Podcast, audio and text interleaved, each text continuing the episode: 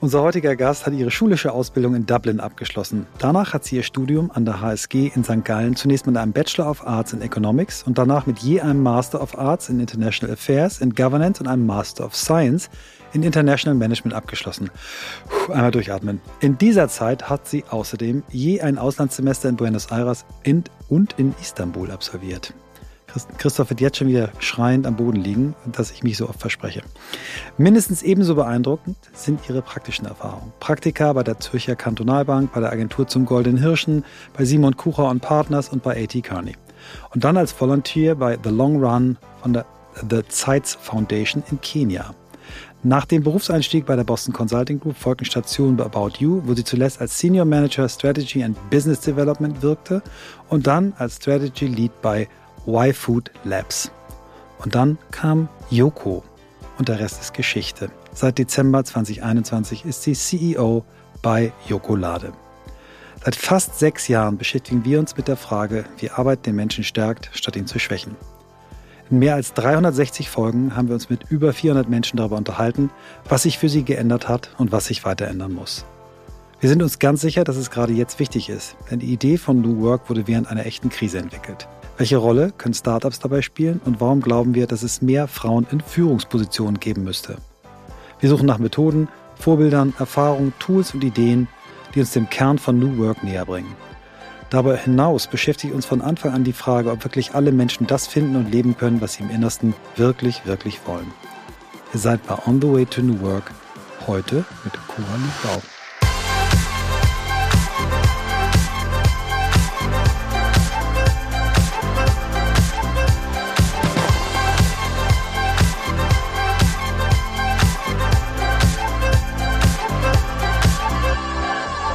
Coralie. Hallo. Wir sitzen heute bei Christoph, ohne Christoph, in deinem wundervollen Studio. Du hast es gerade besichtigt und äh, fandest es, glaube ich, auch ganz cool. Ja, mega. Also äh, super, super gemütlich und äh, warm vor allem. Ja, es ist warm hier und es ist schön hier und es sind nette Leute hier. Und äh, ja, Shoutout zu Christoph, der wirklich unbedingt kommen wollte, aber äh, so krank ist, dass es einfach nicht ging. Und ähm, er hätte am liebsten die Folge verschoben, aber aus Gründen ähm, wollten wir das nicht, denn du lebst nicht in Hamburg, ähm, du lebst woanders. Ähm, und deswegen haben wir gesagt, nee, wir verschieben es auf keinen Fall. Corley, du kennst unsere Einstiegsfrage. Ähm, ich bin gespannt, wie du sie beantwortest. Wie bist du der Mensch geworden, der du heute bist? Ja, äh, Wahnsinnsfrage. Ich habe natürlich schon ein bisschen mir bei anderen Folgen von euch irgendwie mal angehört, was andere Leute da so erzählen und fand es ganz spannend, weil alles Mögliche irgendwie bei rumkommt. Und ich glaube, bei mir ist es tatsächlich so, mh, mm, ja, du hast eben schon so ein bisschen meinen mein beruflichen oder auch meinen schulischen Werdegang ähm, vorgestellt. Das ist auf jeden Fall ein Teil von dem, wie ich heute der Mensch geworden bin, der ich bin. Mhm. Der andere Teil sind ganz klar die Menschen, die in meinem Leben sind. Egal, ob es meine Eltern sind, die mir eine ja gewisse Ausbildung ermöglicht haben und natürlich auch ganz banal eine gewisse Erziehung. Ne? Ähm, das ist, glaube ich, auch etwas, was man im Nachhinein dann immer erst so ein bisschen realisiert, was einem da eigentlich so mit auf den Weg gegeben wurde. Das ist auf jeden Fall ein Teil. Dann meine beiden großen Brüder, die mir ja tatsächlich immer ganz schön viel auf den Deckel gegeben haben. Äh, die sind drei und fünf Jahre älter und haben dann mit der kleinen nervigen Schwester irgendwie den einen oder anderen Urlaub verbringen müssen. Mm, die haben mich auch sehr geprägt und auch, ich glaube, vor allem so meine Durchsetzungskraft und diesen, diesen Willen, immer noch mal einen Schritt weiter zu gehen und vielleicht die beiden großen Brüder dann an der einen oder anderen Ecke noch mal einzuholen. Ähm, das haben die auch mit beeinflusst auf jeden Fall. Und dann, ja, all die Menschen, die ich auf meinem Weg getroffen habe, egal ob es in der Uni ist, wo ich sehr viele gute Freunde gefunden habe, ähm, egal ob es dann in meinen Jobs ist, bei BCG, aber tatsächlich vor allem auch bei About You, wo ich die Chance hatte, mit ja sehr unterschiedlichen, super smarten, aber auch netten Leuten zusammenzuarbeiten, die irgendwie ja dieses ganz furchtbar wahrscheinlich für New Work, ähm, Work Hard, Play Hard. Ähm. Nee, warum, warum, warum, warum meinst du, dass das für New Work falsch ist? Das ist interessant. Können wir, mm, können wir einen kleinen Einschub machen? Ja. Äh. ähm, ich glaube, weil das, ich habe manchmal so ein bisschen das Gefühl, dass das heute so ein bisschen aus der Zeit gefallen ist, weil das nicht mehr so im Fokus steht. Aber ich sage halt, also ich arbeite gerne und ich arbeite tatsächlich wahrscheinlich auch ein bisschen zu viel manchmal. Aber ähm, für mich ist das irgendwie so Teil von meiner Identität mhm. und mhm. ich habe dann auch Spaß dran, das, die Sachen zu machen, die ich mache. Und ich habe auch Spaß dran, wenn ich Leute um mich rum habe, die mich mitziehen. Mhm. Und die mhm. dann auch sagen, okay, wir geben jetzt richtig Gas und ähm, Playhard kann ja in vielfältiger Art und Weise mhm. definiert werden, egal ob das dann irgendwie ist, dass der eine sagt, ich will ganz wild feiern gehen, die andere sagt, okay, ich muss irgendwie abgefahrenen Urlaub machen und so weiter und so fort. Und ähm, ja, das ist auf jeden Fall so bei, bei About You ein Punkt, der mich auf jeden Fall sehr geprägt hat und wo ich auch echt dankbar für bin. Und äh, dann ja auch der Schritt über Y-Food hin zu Jokolade. Ähm, ich glaube, da kommt dann einiges zusammen. Auch wieder die Menschen, die ich auf dem Weg treffe durch die verschiedenen mhm. Möglichkeiten, hat man immer wieder die Möglichkeit, für sich selber auch zu evaluieren, okay, ähm, da möchte ich tiefer reingehen, die Person möchte ich nochmal kennenlernen, mhm. mit dem Thema möchte ich mich nochmal auseinandersetzen. Und das macht mich, glaube ich, so in Summe zu dem, was ich heute bin. Cool.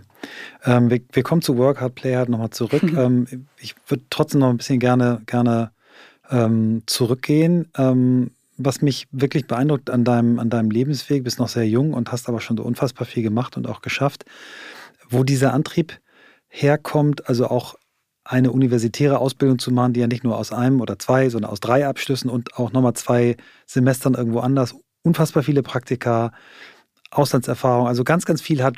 Ist das ein bisschen dieses äh, getrieben von den beiden großen Brüdern äh, oder, oder was hat dich da dahin bewegt? Weil das ist ja overdelivered. Ne? Also du hättest auch mit weniger starten können, aber du hast da richtig, richtig abgeliefert. Auch die Noten, die sind ja auch nicht so schlecht gewesen. Also Erzähl mal, wo kommt das her? Kommt also erstmal danke, weil ähm, ich glaube, wenn man so selber auf den eigenen Lebenslauf immer guckt, oder ist bei mir auf jeden Fall so, dass ich immer so bin, so ja, schon ganz okay. Ähm, und so diese, diese nüchterne Betrachtung, dass das eigentlich echt, so wie du es jetzt auch dargestellt hast, eigentlich schon ganz krass. gut ist. Ja.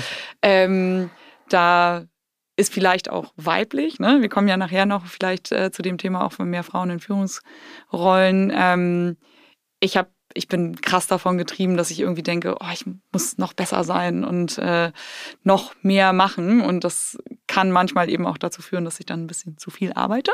Mhm. ähm, oder halt, ja, bei der einen oder anderen Sache zu sehr hinten dran, hinterher bin. Und ich weiß gar nicht, also ich glaube, zum, zum einen kommt das irgendwie, dass meine Brüder und auch meine Eltern so in dem Umfeld Familie nie halt gesagt haben, so hey, du bist irgendwie das kleine Mädchen und das kleine Prinzesschen, ähm, sondern im Gegenteil, ich irgendwie immer eher dazu aufgefordert wurde, für mich selber zu denken und auch meine eigenen Ideen mir nicht nur zu überlegen, sondern auch umzusetzen. Und da gab es auch viel Schreierei, also das kann mhm. ich.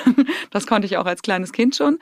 Ähm, und, und auch viel Diskussion, egal ob es mit meinen Brüdern ist oder mit meinen Eltern.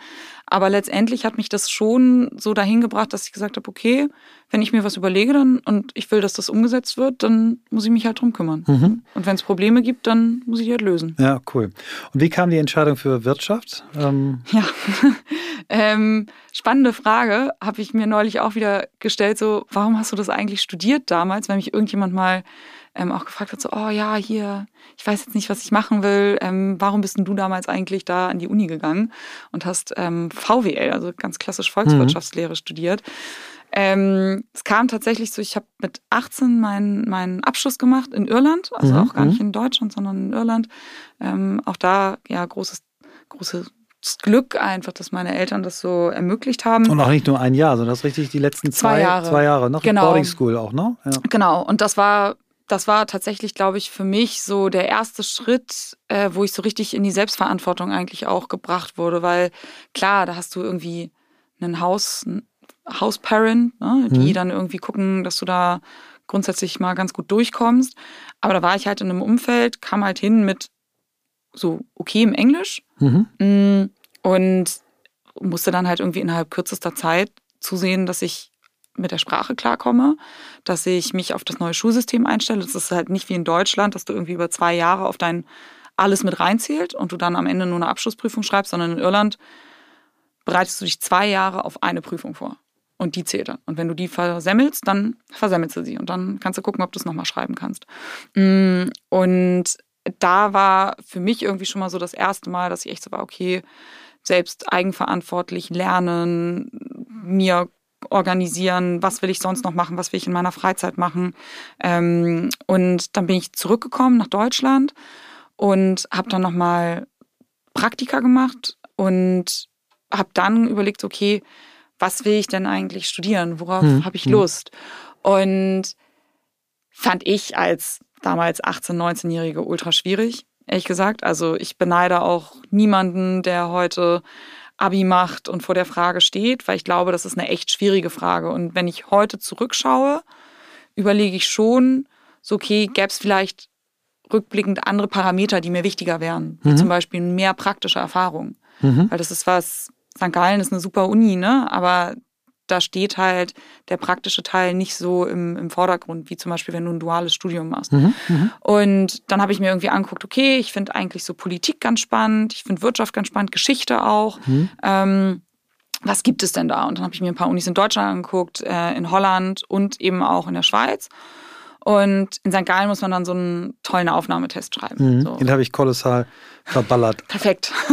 ich auch fast. Mhm. Also ich habe ihn gemacht zwischen Vordiplom und und äh, Hauptstudium. Ja. Ich weiß nicht, ob es ein anderer, anderer Test, auf jeden Fall war ich unfassbar skurril und ich hatte so das Gefühl, ich habe im Vorstudium was völlig anderes studiert als das, was da gefragt war. Habe mich auch null darauf vorbereitet, aber ich glaube, ich äh, gehöre wahrscheinlich zu den schlechtesten drei Prozent, die den je Wahnsinn. Ja, ich habe mich tatsächlich, weil ich den ein oder anderen äh, Freund slash Bekannten mhm. hatte, der mhm. zu dem Zeitpunkt in St. Gallen schon war, habe ich mal gefragt, so hey, wie ist mhm. eigentlich dieser Test? Mhm. Und die so, ja, mach auf jeden Fall so ein, so ein Vorbereitungszeugs, ah, okay. Mhm. äh, hol dir die Unterlagen und lern das, weil das ja schon ja letztendlich irgendwie Themenbereiche sind, wenn du es vorher nicht gesehen hast, dann checkst mhm. du das nicht. Mhm. Ne? So, und dann habe ich diesen Test geschrieben und dann ist man ja tatsächlich vor Ort, lernt irgendwie die Leute dort auch kennen, sieht den Campus und mir hat das so voll zugesagt, so, weil es ist ein kleines, nettes Städtchen, nicht so riesengroß, coole Do Leute, ähm, auch gemischt, nicht nur Deutsche und Schweizer, sondern auch ein bisschen international ab und an noch. Und dann fängst du in St. Gallen an und hast letztendlich, also so war das früher auf jeden Fall, dass du das erste Jahr von deinen drei Bachelorjahren studieren eigentlich alle dasselbe. Mhm, mh. Hast irgendwie Stark. alle haben mhm. BWL, VWL, Recht, Mathe und dann noch so ein paar Zusatzkurse. Und so nach einem halben Jahr musst du dich dann entscheiden, okay, auf welchen Track. Track, mhm. genau, willst du dich dann letztendlich fokussieren. Und ich habe in St. Gallen angefangen und wollte eigentlich International Affairs and Governance im Bachelor machen. Mhm. mhm. Und da habe ich aber so nach einem halben Jahr irgendwie gemerkt, so, nee, ich möchte irgendwie im Grundstudium irgendwie was, das klingt so blöd, weil es eigentlich ist das auch was Handfestes, mhm. ja, aber ich will naja, irgendwie was Allgemeines, was, Allgemeines, mhm. was Analytisches machen. Und habe mich da echt durchgekämpft. Also mhm. ich habe richtig gelitten zum Teil, ähm, weil ja, VWL dann doch sehr mathelastig ist und mhm. ähm, Mikro- und Makroökonomie dann echt zwischendurch bei mir waren so, oh, okay, was passiert hier gerade? Ähm, und bin da auch zum ersten Mal richtig auf gut Deutsch auf die Schnauze geflogen. Ne? Ähm, kam halt aus der Schule, bin irgendwie, soll jetzt gar nicht doof klingen, aber bin halt als fünf Beste aus meinem Jahrgang irgendwie rausgegangen, als Nicht-Irin ne? oder Nicht-Englisch-Muttersprachlerin. Mhm und ähm, habe mich da halt ordentlich auf den Hosenboden gesetzt, aber es hat sich auch ausgezahlt. Und dann kam ich nach St. Gallen und habe auf einmal gemerkt, so, okay, hier sind ganz schön viele schlaue Menschen. Und das ist ja, du wirst ja nicht bewertet, wenn, wenn du 100 Punkte hast maximal und du erreichst 95, aber 50 Prozent erreichen 98 Punkte, dann bist du halt ja. Nicht sozusagen. Unteres Drittel. ja, genau. Und ähm, die Erkenntnis kam irgendwie relativ schnell und ich habe mir da am Anfang auch ja unangenehmerweise relativ viel Druck gemacht. Mm. Und habe dann aber trotzdem gesagt, ich ziehe das jetzt durch mit dem VWL-Studium und habe mich da ja durchgekämpft, durchgebissen, wie auch immer man das bezeichnen möchte und habe dann gesagt, so im Master hänge ich jetzt direkt hinten dran, super gut will ich aber das machen, was ich eigentlich im Bachelor gemacht habe. Weil jetzt habe mhm. ich die Basis mhm. und dann habe ich halt für den Master gesagt, okay, dann mache ich jetzt wirklich das, was ich mir vorgenommen habe, nämlich das International Affairs and Governance, was so ein Mix ist aus Politik, Wirtschaft und Business. Mhm. Und dann bietet St. Gallen das eben an, dass man diesen sogenannten CEMS Master noch mhm. dazu machen mhm. kann. Und das kam für mich halt so ganz gelegen, weil ich dann nochmal diese Hardcore-BWL-Schiene ja. irgendwie da reinbekommen habe. Cool. Ja. Lass uns mal ganz kurz über das Wort Governance reden, weil das äh, viel benutzt wird und viele Leute verstehen eigentlich gar nicht, was es ist. Was darf ich mir vorstellen in einem Governance-Studium? Was habt ihr da so für Inhalte gehabt? Mm, dadurch, dass es natürlich viel auch mit politischen Systemen zu tun hatte, ähm, guckst du dir halt an, okay, wie werden bestimmte Länder geführt, egal ob es das ja, klassischer Kapitalismus mhm. und eine Demokratie zusammen ist in der Kombi. Ähm, also da ging es sehr auf den Fokus, okay, wie funktionieren Länder und auch Systeme in Ländern und wie funktioniert dann das wirtschaftliche System dazu. Das war so einer der, der großen Teile, die da aufgetaucht sind. Ähm, ja, aber dann natürlich auch, je nachdem, in welchen Detailbereich du dann reingehst, in welches Subfach, mhm. wurde das dann auch nochmal mhm. ausformuliert. Ähm, wir kommen auch bald zu, zu heute, aber ich finde es wahnsinnig spannend, ähm, mit jemandem, der noch deutlich jünger ist als ich, auch mal über, über wie geht heute eigentlich Studium zu reden. Dann hast du Buenos Aires und äh, Istanbul als, als äh, Aus, Auslandsunis gewählt. Ähm, wie kam die Entscheidung? Ähm, die ehrliche Antwort. Mhm. Ich hatte einfach richtig Lust auf Buenos Aires. Ja, sehr geil. Gute Entscheidung. äh, genau, weil ich tatsächlich, also in St. Gallen bietet die Uni das an, dass man ein Auslandssemester macht. Das kann man entweder mit der Uni machen oder sich selber organisieren. Mm. Es gibt dann bestimmte Partnerunis oder eben auch frei gewählte. Und ich habe dann irgendwie gesagt, okay, mal Hand aufs Herz, die Uni hier, die fordert mir schon ganz schön viel ab. Dann suche ich mir jetzt einen Ort, wo ich auch Kultur mitnehme. Super. Weil am Ende ist, glaube ich, die Ausbildung das eine, das andere ist, wow, mit, mein, mit meinem zarten Alter, mhm. äh, ist die Lebenserfahrung, die man da sammelt. Und ich finde immer so fremde Kulturen kennenlernen super wichtig, um auch für sich selber immer so ein bisschen so Sachen besser einordnen zu können. Mhm. Und ich fand Südamerika sehr, sehr faszinierend, einfach als Kontinent. Und dann sind, ist halt eine relativ große Runde an Studenten, ähm, war schon in den Jahren vorher in Buenos Aires und die haben immer gesagt, so, ey, einfach von der Stadt her mega cool, die Uni ist relativ entspannt und du kannst halt auch nochmal ganz cool reisen gehen. Mhm, so, und dann habe ich gesagt, okay, klingt check, gut. check, check ähm, habe das irgendwie organisiert. Als ich meinem Vater davon erzählt habe, ähm, dass ich mit äh, 20, 21 war ich glaube ich damals, gerne jetzt für sechs Monate nach Südamerika gehen möchte, hat er erstmal gesagt, okay, dann ich bin blond für, für die Zuhörer. Ne? Mhm. Ähm, ähm, du färbst dir erstmal die Haare braun. Ist nicht dein Ernst. Und, ähm, und meine Mutter erzählte mir Horrorstories von irgendwelchen Kindern von Bekannten, die da irgendwie in Taxis, wo, wo, da sonst was passiert ist. Und ich so, ja, was soll ich jetzt machen? Also ich fahre da trotzdem hin. Ähm, und ich hatte das große Glück, dass mein ähm, Cousin mit dabei war, weil der zwar auf einer ganz anderen Uni war, aber der war auch in dem Zeitraum dann da und wir haben dann zusammen gewohnt. Ah, wie cool. Mhm. Und das war irgendwie echt cool und habe die Stadt unglaublich genossen. Mhm. Und die Argentinos sind einfach ja ein richtig lebendiges Volk. Ich glaube, das mhm. trifft es ganz gut. Und ähm, ja, war da, ich glaube, fünf Monate. Mhm. Mm, war eine echt, ja, prägende Zeit für mich dann auch wieder, weil ja, ganz anderes mhm. Land, Sprache, ne? Also wenn man da mit Englisch kommt, dann gucken die einen erstmal an wie ein Auto. Und ähm, dann versucht man sich irgendwie mit so ein bisschen Spanisch durchzuhangeln. Ähm, ja, und das war Buenos Aires und Istanbul war dann im Rahmen von dem, von dem CEMS Master, muss man ein Auslandssemester machen. Mhm. Also mhm. CEMS ist eigentlich nur ein Jahr und das erste halbe Jahr ist man an einer Uni und das zweite halbe Jahr ist man an einer anderen Uni. Und das ist halt so ein, so ein Zusammenschluss von, ich glaube, mittlerweile sind es wahrscheinlich 30 Unis weltweit, aber in jedem Land gibt es auch nur eine. Und dann hat man irgendwie eine Liste von sieben Orten, die man angeben darf, wo man gerne an die Uni möchte. Und dann wird das ausgesiebt. Und ich glaube, ich hatte meine Top drei waren Istanbul, Kopenhagen und Hongkong. Weil ich halt bei allen gesagt habe, so, okay, das ist nochmal. Was einfach, völlig anderes. Ja, ne? was völlig anderes. So, Kopenhagen jetzt vielleicht nicht so sehr, aber Istanbul und Hongkong auf jeden Fall. Und dann ist es Istanbul geworden und ich bin so happy, weil ich auch da, manch, manchmal hat man ja Glück, ähm, das Glück hatte, ich war in dem Frühjahr da, bevor ähm, der Recep Tayyip Erdogan seine absolute Mehrheit damals verloren hat. Ähm, das war nach dem Taksim-Aufstand und allem drum und dran, aber das war eben bevor er wirklich das erste Mal in den Wahlen auch richtig auf den Deckel bekommen hat.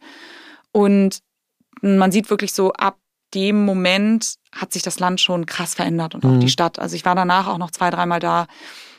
Es ist ein anderer Vibe jetzt. Und ähm, ich habe da mit einer Freundin zusammen gewohnt. Wir haben richtig schön, wenn wer schon mal in Istanbul war, es gibt diesen Galata-Turm auf der, auf der einen Seite, auf der europäischen Seite im Norden. Und wir haben mit Blick auf den Galata-Turm gewohnt, hatten einfach mega Schwein mit der Bude, mhm. hat überall reingeregnet, mhm. aber gehört ja auch dazu. Und auch da habe ich wieder entschieden, ja, wo, wo ist die kulturelle Erfahrung letztendlich da? Und ähm, ein ganz bisschen Türkisch kann ich sprechen. Krass. Mhm. ganz bisschen Danke, tschüss. Mhm. Ähm, und ich liebe die Stadt bis heute. Also es ist Super. für mich ein absoluter Sehnsuchtsort. Und hier kommt die Mini-Werbung, bevor es gleich mit On the Way to New York weitergeht. Und unser Werbepartner in dieser Woche und in dieser Folge ist ein Partner, der für etwas Grundlegendes sorgt, was ich jeden Tag im Büro brauche. Kaffee und Wasser. Es geht um Fresh at Work. Ad wird in diesem Fall übrigens nicht als Zeichen ausgeschrieben, sondern Ad ausgeschrieben. Fresh at Work www.ftf.de slash work. Da findet ihr alle Informationen. Aber was ist es genau? Fresh at Work ist ein Konzept für Kaffee- und Wassergenuss für B2B-Kunden. Das bedeutet, ihr bekommt einen Rundum-Service mit monatlichem Gesamtpreis, ein All-Inclusive-Paket für die Geräte. Und ihr habt eben auch einen Service dabei. Das heißt, ihr habt einen garantierten Service, dass die Geräte, und das ist bei Kaffeemaschinen ja nicht ganz unwichtig und auch bei den Wassermaschinen wahnsinnig wichtig, dass ihr eben alles im Preis drin habt, damit ihr keine versteckten Kosten habt oder extra Arbeit damit habt. Ihr habt also Kaffeebohnen, Kakaopulver, die Installation, die Lieferung, alles mit drin. Vor allem sind es auch nachhaltige Edelstahlgeräte mit Hygienefilter, nicht ganz unwichtig, um diesen gleichbleibenden Geschmack zu haben, den man sonst nur außerhalb vom Büro habt. Keine versteckten Kosten, habe ich schon gesagt und eben alles transparent durch die monatliche Pauschalrechnung. Wenn ihr jetzt sagt, klingt spannend, ihr habt aber auch mal vielleicht schwach frequentierte Monate dabei, kein Problem. Auch hier hat Fresh at Work schon eine Lösung. Kurzum, guckt es euch an, Fresh at Work ist ein super transparentes Konzept. Ich kenne das Unternehmen, ich finde es wahnsinnig spannend, ich finde es eine coole Idee. Deswegen alle Informationen auf freshatwork.de slash work und ihr bekommt über die Landingpage sechs Monate Rabatt von 10% auf den monatlichen Tarif. Das Ganze gilt bis zum 1.5. diesen Jahres. Also einfach rundum sorglos, keine versteckten Kosten, faire Abrechnung, das Ganze mit Kaffee, Wasser und was man dazu noch braucht. Jetzt viel Spaß mit On the Way to New Work und ich hole mir jetzt erstmal einen Kaffee. Du bist dann, ähm, wir lassen jetzt mal die Praktika aus, wir, wir gehen mal äh, Boston Consulting, mhm. das ähm, ist ja so ein bisschen das klassische oder ein sehr klassisches äh, Einstiegsszenario, habe ich selber auch gehabt, bei einer nicht ganz so renommierten, aber, aber auch einer tollen Beratungsfirma damals. Ähm, du hast es äh, knapp zwei Jahre mhm. gemacht. Mhm. viele sagen ja, gehen da rein, sagen, ich mache das zwei Jahre und dann. Andere gehen offen rein, andere bleiben dort, äh, gehen den Weg äh, quasi bis zu Ende. Wie war das bei dir? Bist du mit dem festen Ziel, nach zwei Jahren zu gehen, gegangen oder bist du offen reingegangen? Nee, ich bin komplett offen reingegangen und habe gesagt, ich gucke mir das an. Ähm, das war tatsächlich damals so, als ich dann mit meinem Master, als der sich so dem Ende neigte, hm, habe ich dann noch meine Masterarbeit geschrieben und während des Masters habe ich schon, ich habe während des Masters in Istanbul tatsächlich für Etikani gearbeitet. Mhm. Äh, das war im Rahmen von einem, von einem Uni-Projekt halt so ein begleitendes Praktikum. Und habe irgendwie gemerkt, so, okay, so Beratung, ich mag das schon ganz gerne, weil da lernt man eben auch nochmal so richtig Grundstruktur und ich bin, mhm. ich liebe Struktur. Mhm. So. Mhm. Ähm, und ich liebe irgendwie Sachen planen und das hat irgendwie so alles ganz gut gepasst. Und dann habe ich mir verschiedene Beratungen angeschaut, die auch während des Studiums immer mal so im Rahmen von so Events, die die dann auch organisieren, wo man auch mal zwei, drei Tage da ist, ähm, kennengelernt und bin dann in den Bewerbungsprozess eingestiegen und habe dann ähm, die Zusage vom BCG bekommen und habe da letztendlich auch nach den Leuten entschieden, so, okay, wen habe ich da in dem Prozess auch kennengelernt, wen kenne ich vielleicht auch, der da schon da ist. Und bin dann halt komplett entscheidungsoffen reingegangen, habe gesagt, okay, ich probiere das jetzt mal aus, mal gucken, wie lange ich da mhm. durchhalte.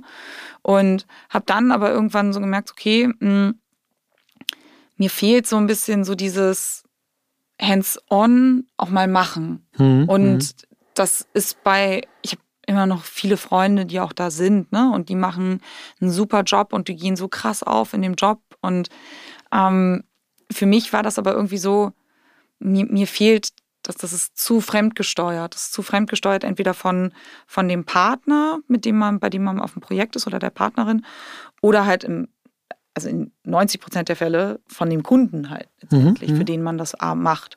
Und ähm, in dem Zuge kam dann irgendwann bei mir, und ich glaube, sie war auch schon mal hier, mhm. der Wunsch, mal mit jemandem Externes dazu zu sprechen. Und dann war ich bei Ranghild Struss. Ja, wow. Ja, und. Shoutout. Ja, Shoutout to Ranghild. Und äh, Johann. Die hat, ja, damals war es, äh, war, war es vor allem noch Ranghild. Ja.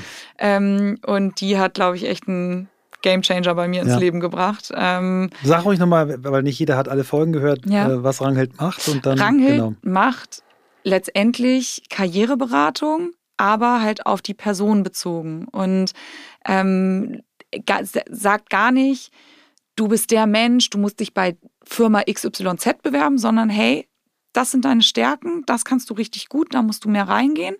Und diese Art von Jobs könnten dir ganz gut taugen. So und ähm, der Prozess war für mich mega intensiv tatsächlich, mhm. weil ich schon jemand bin, ich trage mein Herz auf der Zunge. Mm, und hast du bei ihr, ihr hast du sie als ja, Beraterin gehabt? Ja, ja, ja, und Rangelt hat einmal. Also Klammer auf, zwei Jahre Wartezeit, Klammer zu, aber, ja, ganz aber so schlimm war riesen, sie hat auch ein Riesenteam, sie hat ein ganz tolles Team. Also, Gen genau, und, ähm, und äh, das war für mich eine, eine, eine mega Chance. Ich musste damals zum Glück nicht die zwei Jahre warten, aber einen kleinen Moment mhm. musste ich schon warten. Aber es war es komplett wert. Also du hast es quasi Ende, Ende also gegen Ende nee, BCG so gemacht? nach oder? einem Jahr tatsächlich Nach einem Jahr, schon. okay. Mhm. Ja. Mhm. Und, ähm, und dann macht man da ganz viele Tests, die auch so ein bisschen darauf ausgelegt sind, dass sie sich eigentlich gegenseitig ja fast schon widersprechen. Und dann hat man ein ungefähr ein, eineinhalbstündiges Gespräch mit dem Coach. Mhm. Und das war das war ein absoluter Seelenstriptease. Also mhm. ich hab, saß da, habe geheult und habe mhm. alles rausgelassen. Und dann ist Rang, Rang, dann hat man Pause, dann ist Ranghild raus, hat sich irgendwie zwei Stunden, glaube ich, Gedanken gemacht und hat mir dann einmal mich selber erklärt. Mhm. Und ganz kurzer ja. Einschub äh, für die, die jetzt interessiert sind. Also Struss und Klausen heißt die Firma, äh, kann man googeln. Ähm, eigentlich mal gestartet, um, um Schülern den Weg ins Studium zu ebnen. Mittlerweile aber hat sie Kunden, die auch äh, über 50 sind. Klammer auf, ich war bei ihr, meine Frau war bei ihr. Wir haben auch beide geheult. Unsere Söhne waren beide da, aber eben am Ende der Schulzeit. Und äh, kleine Frage, bevor du dann erzählst, was rausgekommen mhm. ist. Warst du alleine da oder hast du deine Eltern dabei gehabt oder irgendjemand, der Meine Eltern waren dann waren dabei, dabei, beim, ja. beim Abschlussgespräch. Super. Ja, so haben wir es auch gemacht. Also ja. wir waren bei unseren Söhnen dabei. Und wir waren aber auch gegenseitig dabei. Mhm. Also als wir da waren, habe ich Cisa quasi begleitet und sie mich, genau. Ja. ja.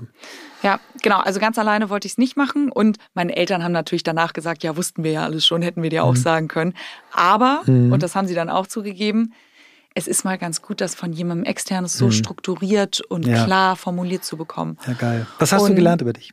Ähm, dass ich noch mehr machen muss also das war wirklich so, eins mhm. der Schlagworte war Macherin. Ja. So, und dann war ich so, okay, gut, was mache ich jetzt damit? Mhm. Und das Schöne war, dass, dass Rangelt dann gesagt hat, du Coralie, ich kenne da jemanden, weil wenn du irgendwie einen neuen Job dir angucken willst, ich kenne da jemanden bei About You, vielleicht kannst du dich mal mit der unterhalten. Gar nicht mit der Intention, dass ich mich da bewerben soll, mhm. sondern mhm. einfach so zum, zum Austausch. Und ich meine, da war ich, was war ich da? 27 oder so. Mhm. Ähm, und dann hat sie mich mit ähm, einer Freundin von sich connected, die auch heute noch bei About You ist, beziehungsweise hat der mal meinen Lebenslauf durchgeschickt und die so, ja super, schick die gleich mal hier ins Interview.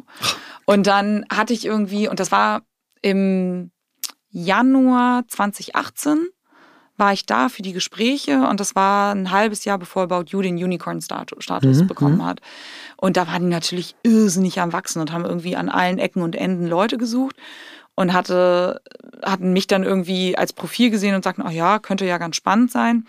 Und dann habe ich irgendwie mit ja, unterschiedlichsten Leuten für ganz verschiedene Abteilungen ähm, interviewt und habe dann letztendlich ein Angebot bekommen für das Marketing Growth Team. Das mhm, war damals mhm. bei dem Alexander Berlin, Mitarbeiter Nummer Alex, falls du das hörst, ich glaube sieben.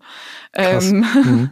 Und der hat wirklich die, also sehr eng auch mit Tarek diesen Marketingbereich hochgezogen. Ich hatte keine Ahnung von Marketing, ne? Bin da irgendwie reingeworfen worden und ähm, habe einen Laptop in die Hand bekommen. Onboarding, About You damals, richtig gut. Hier, ist dein Laptop, hier du ist dein Laptop, da ja. dein, keine Ahnung, wo ja. du sitzt, aber mhm. leg mal los ja. und hier ist dein erstes Projekt. Und ähm, mein erstes Projekt war der Country Launch von About You in Tschechien. Und dann war so, hier ist dein Budget, äh, mach mal einen groben Projektplan und leg los. Und ich so, Leute, äh, ich habe keine Ahnung, was ich Was war nochmal euer Produkt? Ja, was, so, was macht ihr nochmal? Genau. Und es war eine mhm. super coole Aufgabe aber, weil ich mit ganz, ganz vielen Leuten in der Firma zusammenarbeiten musste. Aus allen Bereichen, egal ob es Shop war, Marketing, Produkt, also Mode, ne, also Einkauf, hm, Logistik, alles drum und dran. Und das war so cool, weil danach kannte ich jeden und jeder kannte mich. So, mhm. und das war halt so zum Reinkommen richtig, richtig nice. Und dann das nächste Thema war dann irgendwie, okay, hier Marketing, Performance-Steuerung, wollen wir irgendwie auf die drei KPIs noch optimieren, lass mal ein Modell bauen. Und das war das erste Mal, wo, wo Alex mich dann auch in Termine genommen hat mit Tarek und Hannes damals. Mhm. mhm. Mm, und ab dem Moment war ich hooked. Mhm. So, mit den, mit den ganzen das, was ich am Anfang meinte, mit so Leuten zusammenzuarbeiten, die irgendwie so einen Drive haben, eine, eine coole Vision haben und aber trotzdem auch Spaß haben können. Ne? Also ja. ich habe die beste Zeit ähm, mit, mit denen dann auch gehabt und auch mit meinen ganzen alten KollegInnen bei, bei About You. War lustigerweise heute gerade mit zwei Mittagessen. Mm, das ist schon so mit Blick auf Kultur und ich glaube, das ist auch, wir reden ja über New Work, ein mhm. ganz, ganz wichtiger Faktor, was nicht jedes Unternehmen so mal eben hinbekommt. Das dauert mhm. seine Zeit und ich glaube, man muss es auch sehr gut pflegen. Und wenn man aber eine gute Kultur aufbaut, schafft man es tatsächlich auch, ähm, ja, die, die Leute auch darüber nochmal zu motivieren ja. und, und zu treiben.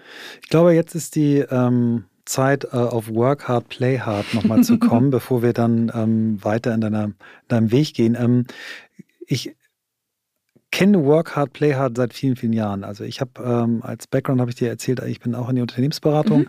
eingestiegen und wir haben, äh, die Firma hieß früher Bossard, gibt es nicht mehr, war eine französische Firma, so ein bisschen wie Roland Berger in Deutschland war äh, Bossard das in Frankreich und wir waren quasi in Deutschland Spin-off von BCG und McKinsey-Leuten, mhm. die das Bossard in Deutschland gegründet haben. Und ich war so Mitarbeiter Nummer 30, Berater mhm. Nummer 30 oder so und bin relativ schnell äh, in so einer Nebenfunktion Recruiting Director geworden, weil ich mich irgendwie über den Recruiting-Prozess nicht beschwert habe, aber gesagt, da sind wir optimierungsfähig und dann haben die gesagt, ja, mach doch. Ich war noch nicht mal ein Jahr da und habe dann diesen, diesen zweiten Hut gekriegt. Und wir haben damals ähm, eine Kampagne entwickelt und der Claim der Kampagne war, und wir reden hier über das Jahr 1994, war Work Hard, Play Hard. So. Und äh, genau das habe ich da kennengelernt, nämlich dieses Thema, total Bock zu haben auf das, was ich mache. Auch, auch mal, ja, also heute, ich halte von 100 Stunden Wochen gar nichts. Ich glaube, es ist ungesund, es macht auch keinen Sinn, man ist auch nicht produktiv. Aber überhaupt gar nicht, weil mir es jemand gesagt hat, dass ich so lange arbeite, weil, weil ich selber so motiviert war. Ähm, dann haben die Berater ja auch noch diesen Trick, dass sie dich immer in fremde Städte schicken, wo äh, deine wo Partnerin, du nichts siehst Partner, von der Stadt. So, ja, wo du vor allen Dingen aber auch niemand auf dich wartet. Das ist ja, ja der, der, Hauptpunkt. Wir, wir, wurden dann damit gelockt. Ähm, äh, eigene Wohnung oder na, wir haben dann eine, wir haben eine 150 Quadratmeter Dachgeschosswohnung zu dritt gehabt. Ja. Für unter der Woche, weil es günstiger war als Hotel. Ja haben dann auch mal Partys gemacht und so weiter. Aber wir haben eben wirklich in der Regel ja, bis elf mindestens gearbeitet und manchmal auch so dann auch mal die Nacht durch und so. Also totale Quatsch eigentlich. Aber da habe ich selber so gemerkt, okay, mir muss keiner sagen, äh, dass ich lange arbeite, weil es mir selber so viel Spaß macht. Also ich habe das kennengelernt, mhm. und, aber was ich damit, wir haben auch diesen Play Hard ernst gemeint. Also wenn du Freitag in München, also ich habe in München mein, mein Office gehabt, wenn mit, am Freitag irgendwie super Wetter war und irgendwie Schnee, dann konntest du auch kurzfristig sagen, ich gehe jetzt mal zum Skilaufen und vielleicht komme ich morgen noch mal einen halben Tag rein. Also keiner, auch diese Logik, du musst bleiben, bis der, das Licht beim Partnerbüro ausgeht, gab es nicht. Sondern Keine haben, FaceTime. So, genau, ja. es gibt FaceTime gab es nicht und so weiter. Es gab wirklich schon damals äh, ganz klar Ergebnisse zählen. Also es wurde toll gefeiert, wir haben tolle Sachen zusammen gemacht und Work Hard, Play Hard mag ich auch lieber als Work-Life-Balance, mhm. weil Work ist für die meisten von uns, die in solchen Berufen sind, ja ein wichtiger Bestandteil des Lebens. Es ist ja nichts, was gegen das Leben ist, sondern Teil des Lebens ist. So, also ich kenne das. Und wenn wir uns aber heute äh, umgucken, dann gibt es halt so Phänomene wie The Great Resignation, Quiet Quitting. Äh, es gibt ja auch die Diskussion, dass die ganzen nachwachsenden Generationen äh, anders drauf sind, was ich übrigens für Bullshit halte. Mhm. Weil es gibt in jeder Generation Leute, die, äh, die eben weniger und andere, die mehr arbeiten wollen. Und für mich, also ich sage immer, wenn Arbeit dich so erfüllt und so stark macht, ähm, äh, dass du beschwingt aus dem Büro gehst und morgens ins Büro gehst, dann wirst du tendenziell wahrscheinlich mehr arbeiten, als wenn du es als, als mühsam, als anstrengend, ich muss es ja machen, weil ich Geld verdienen möchte. Aber ich würde trotzdem gerne, dass es zum Einstieg gesagt, du hast auch im Vorgespräch gesagt, hm, ein paar Mal hast du auch das Gefühl, dass du zu viel arbeitest. Sag mal ein bisschen was zu diesem Work Hard Play hat, wie du das für dich definierst und wie du das heute siehst, wie es vielleicht auch in deinen Firmen erlebt hast. Mhm. Ähm, genau. Ja, also ich glaube, bei, bei der Boston Consulting Group ist das wahrscheinlich ähnlich wie, wie, wie bei dir damals gewesen, ähm, dass wir, ja, ich war ständig in irgendwelchen Städten, egal ob es Düsseldorf war, London, Malmö, also ähm, nicht ganz um den Globus, da gibt es Kollegen, die sind ähm, deutlich weiter weggekommen, aber wir hatten immer gut zu tun. Und ich glaube, ich hatte eins meiner oder mein erstes richtig langes Projekt, das ging so fünf Monate oder so. Ähm, da waren wir so ein Kernteam von vier Leuten. Und haben echt so in guten Zeiten sind wir um elf nach Hause gegangen, in blöden Zeiten sind wir um drei nach Hause gegangen. Mhm. So. Mhm. Und das war inhaltlich schon unglaublich anstrengend. Und auch bin dann irgendwie trotzdem immer, habe mich morgens noch in Sport geschmissen, weil ich gesagt habe, ey, ich muss heute irgendwas für mich selber machen, weil sonst, sonst packe ich den Tag nicht. Aber was mich da auch durchgetragen hat, ist tatsächlich mein Team und mein, mein damaliger Principal. Die, ähm, die, und wir haben uns immer irgendwie gegenseitig hochgezogen. Und der hat halt auch darauf geachtet, okay, wir hatten jetzt gerade echt vier richtig doofe Wochen ähm, mit inklusive morgens um sieben im Büro dem Putzdienst äh, irgendwie die Tür aufgemacht und hat gesagt, so Leute, wir fahren nächstes Wochenende nach Amsterdam und machen uns ein gutes Wochenende. So, oder nicht mal ein gutes Wochenende, sondern es waren dann, glaube ich, so zwei Tage oder so und dann Mittwoch bis, bis Freitag. Mhm, mhm.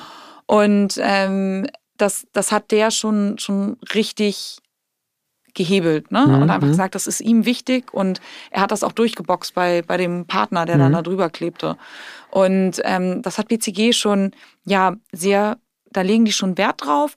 Ob das immer der richtige Weg ist, kann man, also kann man in Frage stellen. Hm, will ich auch gar nicht irgendwie judgen, weil das muss jeder für sich irgendwie entscheiden, was für ihn oder sie der, der dann das richtige Maß ist oder die richtige Balance ist.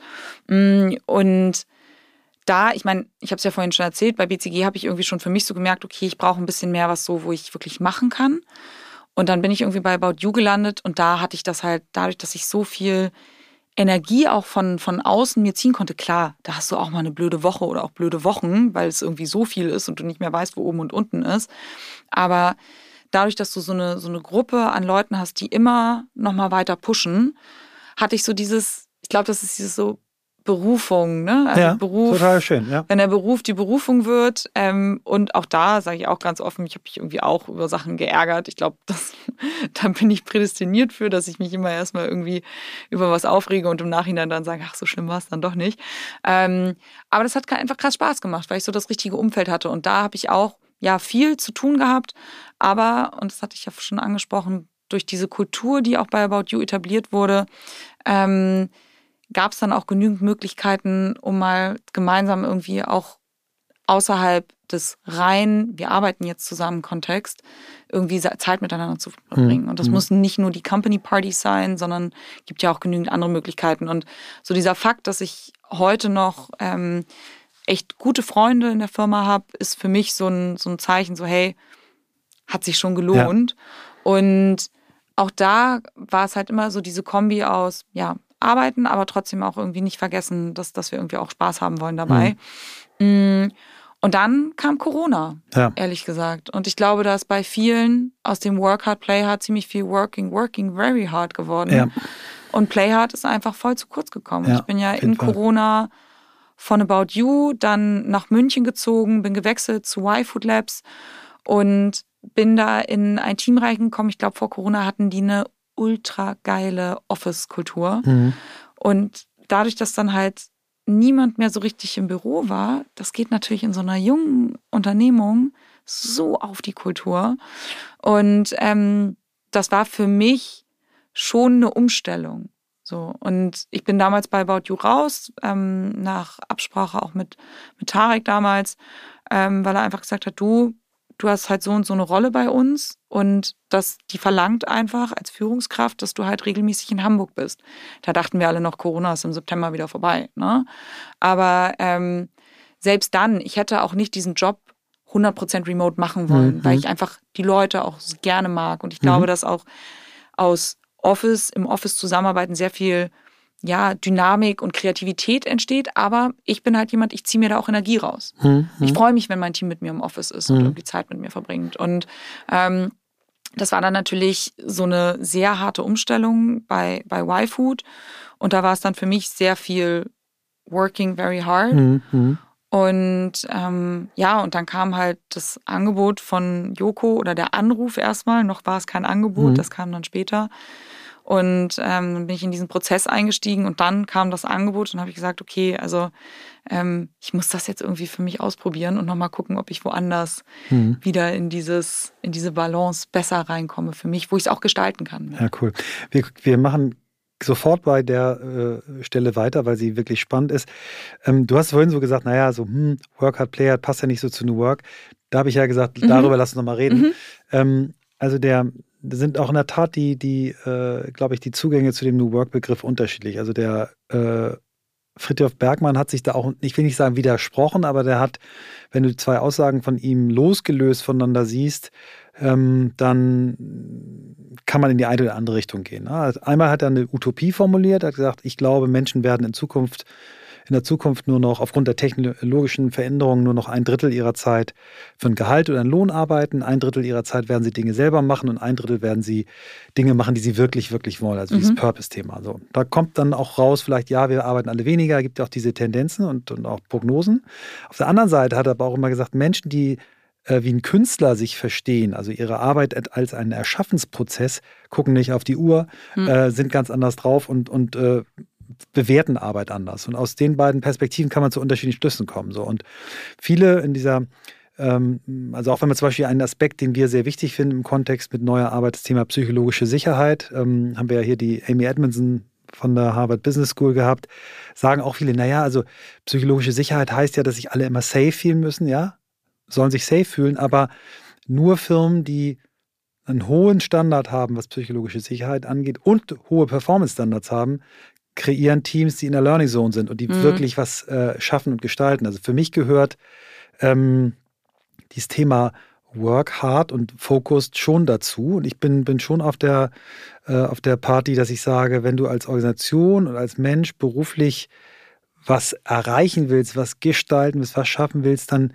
dann geht das nicht, wenn du dein ganzes Leben lang äh, 25 Stunden hast. Es wird schwer. Vielleicht gibt es das auch und Leute kriegen es hin. wenn haben, du richtig haben, talentiert bist, wenn du richtig äh, talentiert bist, Inselbegabung in einem Bereich. So, wenn du, wenn fein. du, so wenn du, wenn wir, wir, wir hatten hier ein, ein unfassbares äh, Job-Sharing-Duo, die, die äh, zusammen ist, äh, 14, in 14 Jahren an die Spitze von Unilever in Deutschland geschafft haben. Die verantworten zusammen 1,6 mhm. Milliarden und arbeiten beide äh, drei Tage, also 60 Prozent. Die eine von Montag bis Mittwoch, die andere von Mittwoch bis Freitag. Ja es gibt sowas, aber ich glaube, dass sie in dieser Zeit eben auch sowas von perfekt organisiert und fokussiert ja. und visionär arbeiten. Also ich glaube schon, dass äh, auch bei New Work, wenn du etwas mit Arbeit erreichen, gestalten möchtest, eben auch ja, Anstrengung äh, etwas ist, was, was, was dir Spaß machen sollte. Sonst bist du irgendwie im falschen Job, glaube ich, nach wie vor. Genau. Ja, und ich glaube, es ist ja auch immer so ein bisschen die Frage, was der Anspruch an einen selber ist. Ja. Ne? So, wenn man halt, das ist ja immer so, okay, was ist meine Erwartungshaltung an mein Leben, genau. an irgendwie meine Zufriedenheit mit meinem Job? Ist mein Job nur da, du hast es ja eben gesagt, ne? mhm. ne? nur da, um Geld zu verdienen, damit ich irgendwie meine Wohnung bezahlen kann und mein, mein Fokus liegt aber darauf, dass ich am Wochenende irgendwie die 15 Sachen machen kann oder dass ich halt von 9 bis 17 Uhr arbeite, Stift mhm. dann liegen lasse, fein, und ähm, dann was anderes Erfüllung mache. woanders herhole. Genau. genau. Ja. Ähm, ich glaube, die. Beides ist okay. Also das genau, ist, genau. Das ist gar keine Wertung, sondern es gibt halt ja. unterschiedliche Modelle. Und ich bin aber jemand, die sich sehr stark mit ihrem Job identifiziert und dadurch natürlich auch, weil ich einen unglaublich hohen Anspruch an mich selber habe, auch einen unglaublich hohen Anspruch an den Job habe und was ich für einen Job mache. So. Und ja. das ist, ich, ich weiß nicht, also weil ich meinte vorhin, ja, hat, darf man wahrscheinlich im New Work-Kontext so gar nicht sagen. Ich glaube, genau das, was du eben meintest, dass es da unterschiedliche Ansichten gibt, auch was New Work eigentlich bedeutet. Und ich glaube, dass auch sehr viele heute nach wie vor irgendwie noch nicht so die richtige Klarheit haben und dann halt so irgendwelche banalen Ideen da drauf schustern und sagen, ja, New Work heißt, wir arbeiten jetzt alle nur noch vier Tage die Woche. Mhm. Und New Work heißt, ähm, man darf irgendwie XYZ nicht mehr machen, weil das macht man ja nicht mal. Mhm. So, und ähm, ich versuche, und da durfte ich so ein bisschen auch ja, lernen, nicht nur von den Unternehmen, in denen ich gearbeitet habe, sondern auch von, von Joko und auch von, von Max Wittrock, der der Firma auch sehr nahe steht, ähm, wie man in der modernen Zeit, in der wir ja sind, ähm, wie man da eigentlich eine, eine, Organisation von Scratch aufbauen kann. Super. Und das ist die perfekte Überleitung zu und dann rief Joko an und der Rest ist Geschichte. Wie ging die Geschichte los? Wie groß war das Unternehmen? Gab es es überhaupt schon oder gab es nur die Idee? Erzähl mal deine Story. Ja, ähm, wie ging die Geschichte los? Die Geschichte ging los bei About You tatsächlich. Da haben wir uns nämlich kennengelernt ähm, weil ich damals in dem Team, was Julian eben betreut, das mhm. Exclusive Assortments Team. Genau, der hier bei uns zu Gast war, genau. Genau, der liebe Julian Jansen. Tarek und, war ja auch schon bei uns zu Gast. Ja, ja, genau. siehst du, mhm. ich trete in große Fußstapfen. ähm, und mit Julian und, und noch einem erweiterten Team haben wir dieses ganze Thema Exclusive Assortment damals so ein bisschen auf professionellere Gleise gesetzt. Und in dem Zuge gab es einen Moment, wo Joko und Tarek, man kennt sich dann offensichtlich, ähm, zueinander kamen und Joko irgendwie meinte, du, ich habe mega Lust, irgendwie Socken zu machen und zack, hatten wir ein Sockenprojekt auf dem Tisch. Und ich war in dem, zu dem Zeitpunkt als Business Development Managerin beziehungsweise Business Development Strategy ähm, in, in, in dem Team eben aufgehangen und dann habe ich dieses Thema als sogenannter Commercial Deal Manager übernommen. Und ich meine, das ist ein Venture gewesen, ne? also mini klein und es waren drei Parteien, die da involviert sind. Und ich durfte diesen Prozess betreuen und dann mit Abschluss des Prozesses bin ich auch bei About You tatsächlich ausgeschieden. Das hat so ganz gut zeitlich gepasst.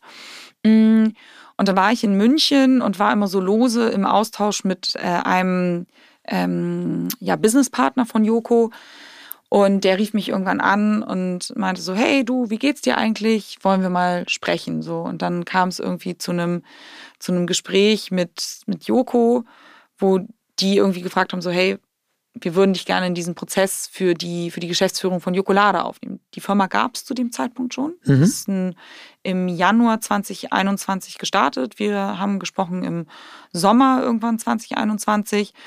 Und die haben natürlich einen fulminanten Start hingelegt. Ne? Wie viele Leute waren das am Anfang? Mm. Oder zu dem Zeitpunkt, als du da angefangen Als ich angefangen habe, dann im Dezember 2021 waren mhm. wir, ich glaube, neun Leute. Mhm, mhm, also schon echt ja, verhältnismäßig viel. Ich habe mhm. vorher auch nie so ein großes Team offen gesprochen geführt, sondern immer ja eher kleinere mit irgendwie einem Junior oder ähm, einem Praktikanten oder zwei Praktikanten und dann vor allem nicht disziplinarisch, sondern inhaltlich geführt. Mhm. Mhm. Was ja nochmal ein ganz großer Unterschied ist, weil sobald die disziplinarische Führung mhm. reinkommt, mhm. man erstmal merkt, was Führung eigentlich ist. Ähm, genau, und dann, und dann war ich, steckte ich in diesem Prozess und war irgendwie so angefixt von der Idee und das muss man Joko einfach lassen, der kann Leute so krass anzünden. Also mhm. der hat so eine Energie und ein, eine Überzeugungskraft, die der in Themen reinsteckt und Jokolade ist sein Herzensprojekt. Ich glaube, das ist kein, kein Geheimnis und das hat er mir gegenüber auch sehr authentisch rübergebracht. Und durch diese Zusammenarbeit bei About You schon konnte ich so ein bisschen einordnen, mhm. okay, mhm. ist das jemand, mit dem ich auch auf einer engeren Ebene zusammenarbeiten möchte. Weil ja. am Ende ist er nicht nur Gesellschafter, sondern auch mein Co-Geschäftsführer. Mhm. Ist Ah, das wusste ich gar nicht, okay. Genau, mhm. ist natürlich im operativen Tagesgeschäft jetzt nicht involviert, aber ist trotzdem bei ganz, ganz vielen Themen super entscheidend. Ne? Egal, ob es um Produktfreigabe geht, wie gestalten wir unser Marketing, können wir hier ein Intro nochmal machen, kannst du uns mal mit den und den connecten. Joko, wir brauchen dich für XYZ und da steht er uns mit ähm, Rat und Tat zur Seite und das ist für uns unglaublich ähm, super. Ja, mega einfach. Ne? Mhm. Und ähm, ja, und das ging dann irgendwie los im Dezember 2021 und äh, du bist direkt als äh, CEO eingestiegen, ja, genau. Ganz entspannt. Ja. Und, und gab es einen Vorgänger oder, oder war das vorher eher ein äh, Vorher waren das ähm, mhm. der Max, Joko und, mhm. und Olli. Mhm. Und die haben das so ein bisschen so neben ihren. Angeschoben, genau. Mhm. Genau, so neben ihren Hauptberufen gemacht, die die auch alle haben. Und ähm, haben deswegen dann auch jemanden gesucht, der es operativ übernimmt. Alles klar. Weil die halt auch gemerkt haben, so, okay, mhm. Wir haben hier jetzt irgendwie acht Leute, das, wir, wir können das gar nicht abbilden. So. Also wir können dem Mhm. nicht gerecht werden. Was ich ja auch eine, also ganz wichtig finde, dass sich das auch einzugestehen. Mhm. Ne?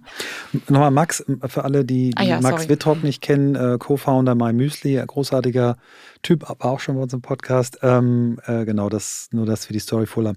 Und jetzt aber, du hast es selber mm, gesagt, du hast quasi vorher Teams eher inhaltlich geführt, kleinere Teams geführt. Äh, jetzt kommst du in einem Zeitpunkt, wo Deutschland noch mitten im. Corona-Stress ist. Ja, nee, da lief's noch. Also Okay. da, da war Corona schon eigentlich ganz gut durch im Okay. Dezember. Aber, aber bei den meisten Leuten war ja irgendwie klar, auch ja, jetzt wissen wir, wie Rem- Remote geht, wir brauchen gar nicht mehr ins Mhm. Office. Du hast ja zumindest in einer Zeit, wo, Ja, wo ja, das ja, Thema so Office du, neu ja. gedacht wurde. Ja. Du hast auf einmal eine Verantwortung, die, die geht von äh, vom Einkauf von äh, Rohmitteln äh, bis hin zum äh, Verhandeln von äh, Regalplätzen, also ne, von Anfang bis Ende Verantwortung. Ähm, so wie ich dich jetzt hier einschätze und wie auch deine Jobs vorher waren, bist du ja jemand, der, glaube ich, hohe Auffassungsgabe hat, schnell Dinge sieht, strukturieren kann, Pläne machen kann und so weiter. Das hat dir alles geholfen, aber ähm, du hast auch gesagt, Führung war nicht so ein Thema. Was waren für dich so die, die größten Herausforderungen am Anfang? Wie, wie war das dann, als du angefangen hast? Also ich glaube, die, die allergrößte Herausforderung war wirklich in den ersten ein, zwei Monaten erstmal das Business zu verstehen. Ich durfte durch meine Zeit bei YFood ähm, ja da auch Projekte betreuen und habe da so einen ersten Einblick bekommen, okay, wie funktioniert eigentlich die deutsche Handelswirtschaft?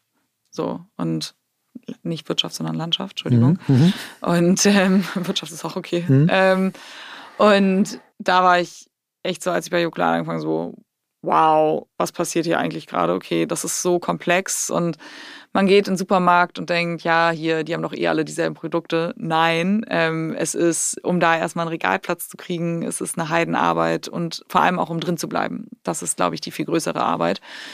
Und äh, das war wirklich so die ersten zwei Monate einmal inhaltlich zu verstehen, Mhm. ey, wie sind wir eigentlich aufgestellt, was sind so die wichtigsten Sachen, was macht eigentlich jeder von meinen Mitarbeitern, dann die Leute kennenlernen und auch zu verstehen, wie ticken die ne? und wo kann ich die am besten irgendwie unterstützen und auch nach vorne bringen. Und Mhm.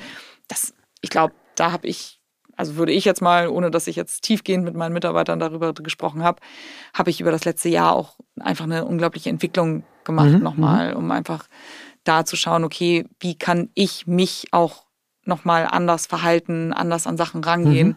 um da Rampen für meine Mitarbeiter zu bauen. Mhm. Und ähm, also das war die zweite Sache und die dritte Sache kam dann, glaube ich, mit Februar mit dem Ukraine-Krieg. Ja, wow, gehen wir gleich auch nochmal drauf ein.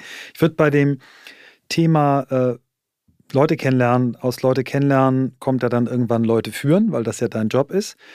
Ähm, wer hat dir Führung beigebracht und wie, wie definierst du Führung für dich? Was sind dein, was, was glaubst du, sind deine wichtigsten Aufgaben als, als Führungskraft, als Top-Führungskraft in deinem Unternehmen? Mhm. Ähm, wer hat mir Führung beigebracht? Boah.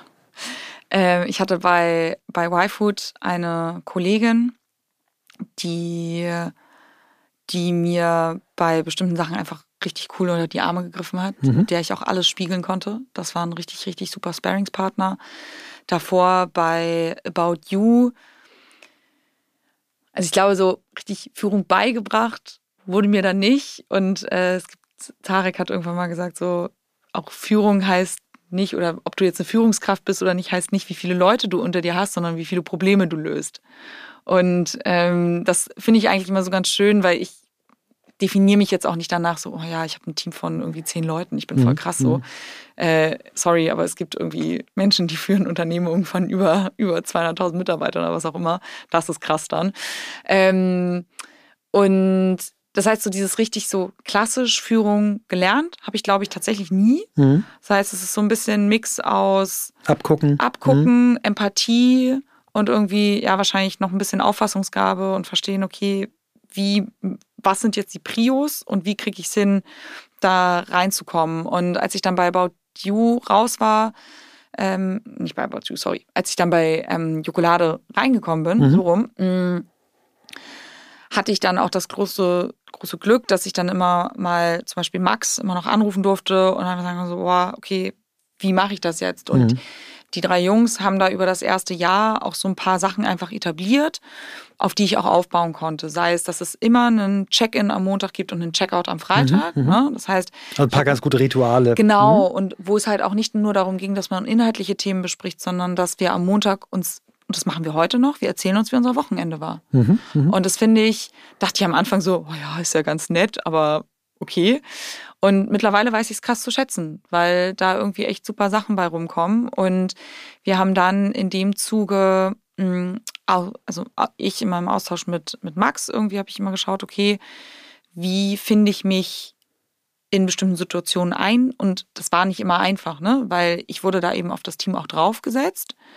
Sprich, die haben sich mich nicht unbedingt ausgesucht. Mhm. Ich habe mhm. mir die nicht ausgesucht, mhm. was gut gehen kann. Und ich glaube, wir haben es jetzt mittlerweile nach ein bisschen hin und her geruckelt ganz gut hinbekommen, jetzt auch in der Konstellation. Mm, aber das kann natürlich auch gewaltig nach hinten losgehen. Ne? Und da war es einfach super cool, jemanden zu haben, der auch schon mal eine größere Organisation aufgebaut hat und auch Führungsverantwortung richtig krass hatte, mhm. ähm, da ein Sparring zu haben. Und wir haben dann darüber hinaus eine Mitarbeiterin, die sich unter anderem auch um People und Organization kümmert. Und die organisiert jetzt mittlerweile regelmäßig einen Teamtag, wo wir mit so Tools von Nine Spaces mhm, arbeiten, mhm. also von neue Narrative, was ich auch für jeden nur empfehlen kann. Erzähl mal ruhig ein bisschen, was ihr da macht. Das ähm, haben wir noch nie ähm, gehabt, hat noch keiner von erzählt hier. Ah, mega. Ähm, also neue Narrative, die beschäftigen sich ja auch ganz, mhm. ganz viel mit ähm, ja, New Work, glaube ich, aber vor allem auch sowas wie Holokratie und, und mhm, all Sebastian. Klein hatten wir auch schon bei uns im Podcast, ein ah, ganz ja. großartiger Typ. Ja, also mhm. echt cool und die haben äh, ein Online-Tool entwickelt, das nennt sich Nine Spaces und mhm. das bewegt sich eben über so Nine, Nine Spaces, über mhm. neun verschiedene Bereiche und ähm, da sind ganz, ganz verschiedene ja, so Tools, die kann man alleine machen, die kann man zu zweit machen, die kann man in einer großen Gruppe machen oder auch riesen Workshops. Dadurch, dass wir halt klein sind, ist das noch ganz dankbar, weil wir dann auch mal ja spontan einfach Sachen machen können. Und die Mitarbeiterin von mir, die das Thema oder diesen Bereich betreut,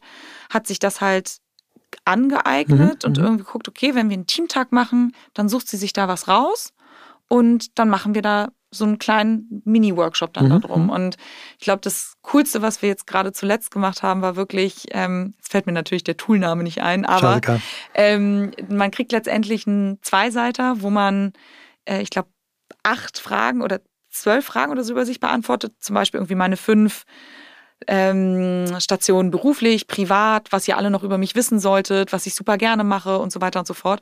Und da sind Sachen rausgekommen. Wir haben mhm. Tränen gelacht mhm. über uns alle, weil wir uns das erzählt haben.